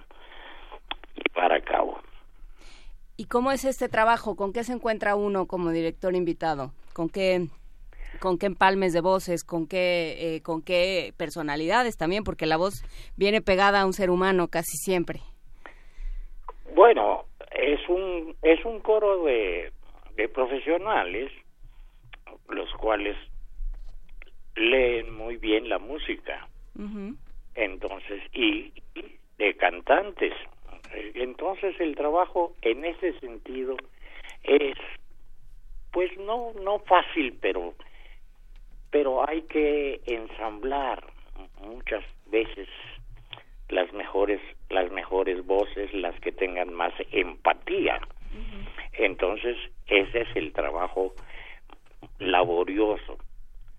Pero como yo he estado muy cerca de ellos en otras en otras asociaciones tengo muchos alumnos eh, entre ellos que si no son mis alumnos directos sí los he invitado a cantar conmigo en diferentes ocasiones con los diferentes coros que yo he tenido durante mis 65 años de carrera. Así es que bueno es un es un trabajo sí especializado pero pero es muy satisfacción muy satisfactorio Pues le agradecemos muchísimo, maestro. Le deseamos que reciba Mucho eh, éxito. este, con la mayor felicidad y con la mayor este este este homenaje que inaugura este festival artístico de otoño que reúne eh, a gran parte de los músicos contemporáneos mexicanos más importantes de la escena. Le damos un abrazo, maestra. Hasta pronto. Se cortó la llamada, lamentablemente, y ya no la podemos retomar porque se nos acaba del tiempo del programa a las 9 de la mañana con 57 minutos, Miguel Ángel. Ya casi nos vamos con dos avisos. Hoy, eh, bueno, el martes 16 de octubre pasado eh, tuvimos el programa especial de Miguel Ángel Granados Chapa, La memoria donde ardía, con la Sí. presencia de Benito Taibo, de Humberto Musacchio y de Tomás Granados. Y se va a repetir el próximo sábado, mañana 20 de octubre, por la frecuencia de FM de 16 a 17 horas y el domingo 21 de octubre en AM de 12 a 13 horas. Y recuerden que la feria, eh, la decimoctava Feria Internacional del Libro en el Zócalo, eh, va a tener la presencia de Escaparate 961, que hoy tiene a las de 15 a 16 horas eh, una transmisión y mañana sábado de 14 a 16 horas eh, un control remoto por la señal de FM. Hoy va a Eh, estar Fría Saldívar con Tamara Quirós. Hoy Ah, Tamara Quiroz y. Frida Saldívar estarán en la conducción y la producción es de Silvia Cruz. Y ya nos vamos, eh, vamos, estamos escuchando Fetén Fetén de Mastreta, que es así, la pidió Chilango Paisa. Y nos vamos, regresamos el lunes. Regresamos el lunes aquí a Primer Movimiento en el 96.1 de FM, en el 860 de AM y por supuesto en www.radio.unam.mx. Que tengan buen fin de semana. Gracias a todos por escucharnos. Esto fue Primer Movimiento. El mundo desde la universidad.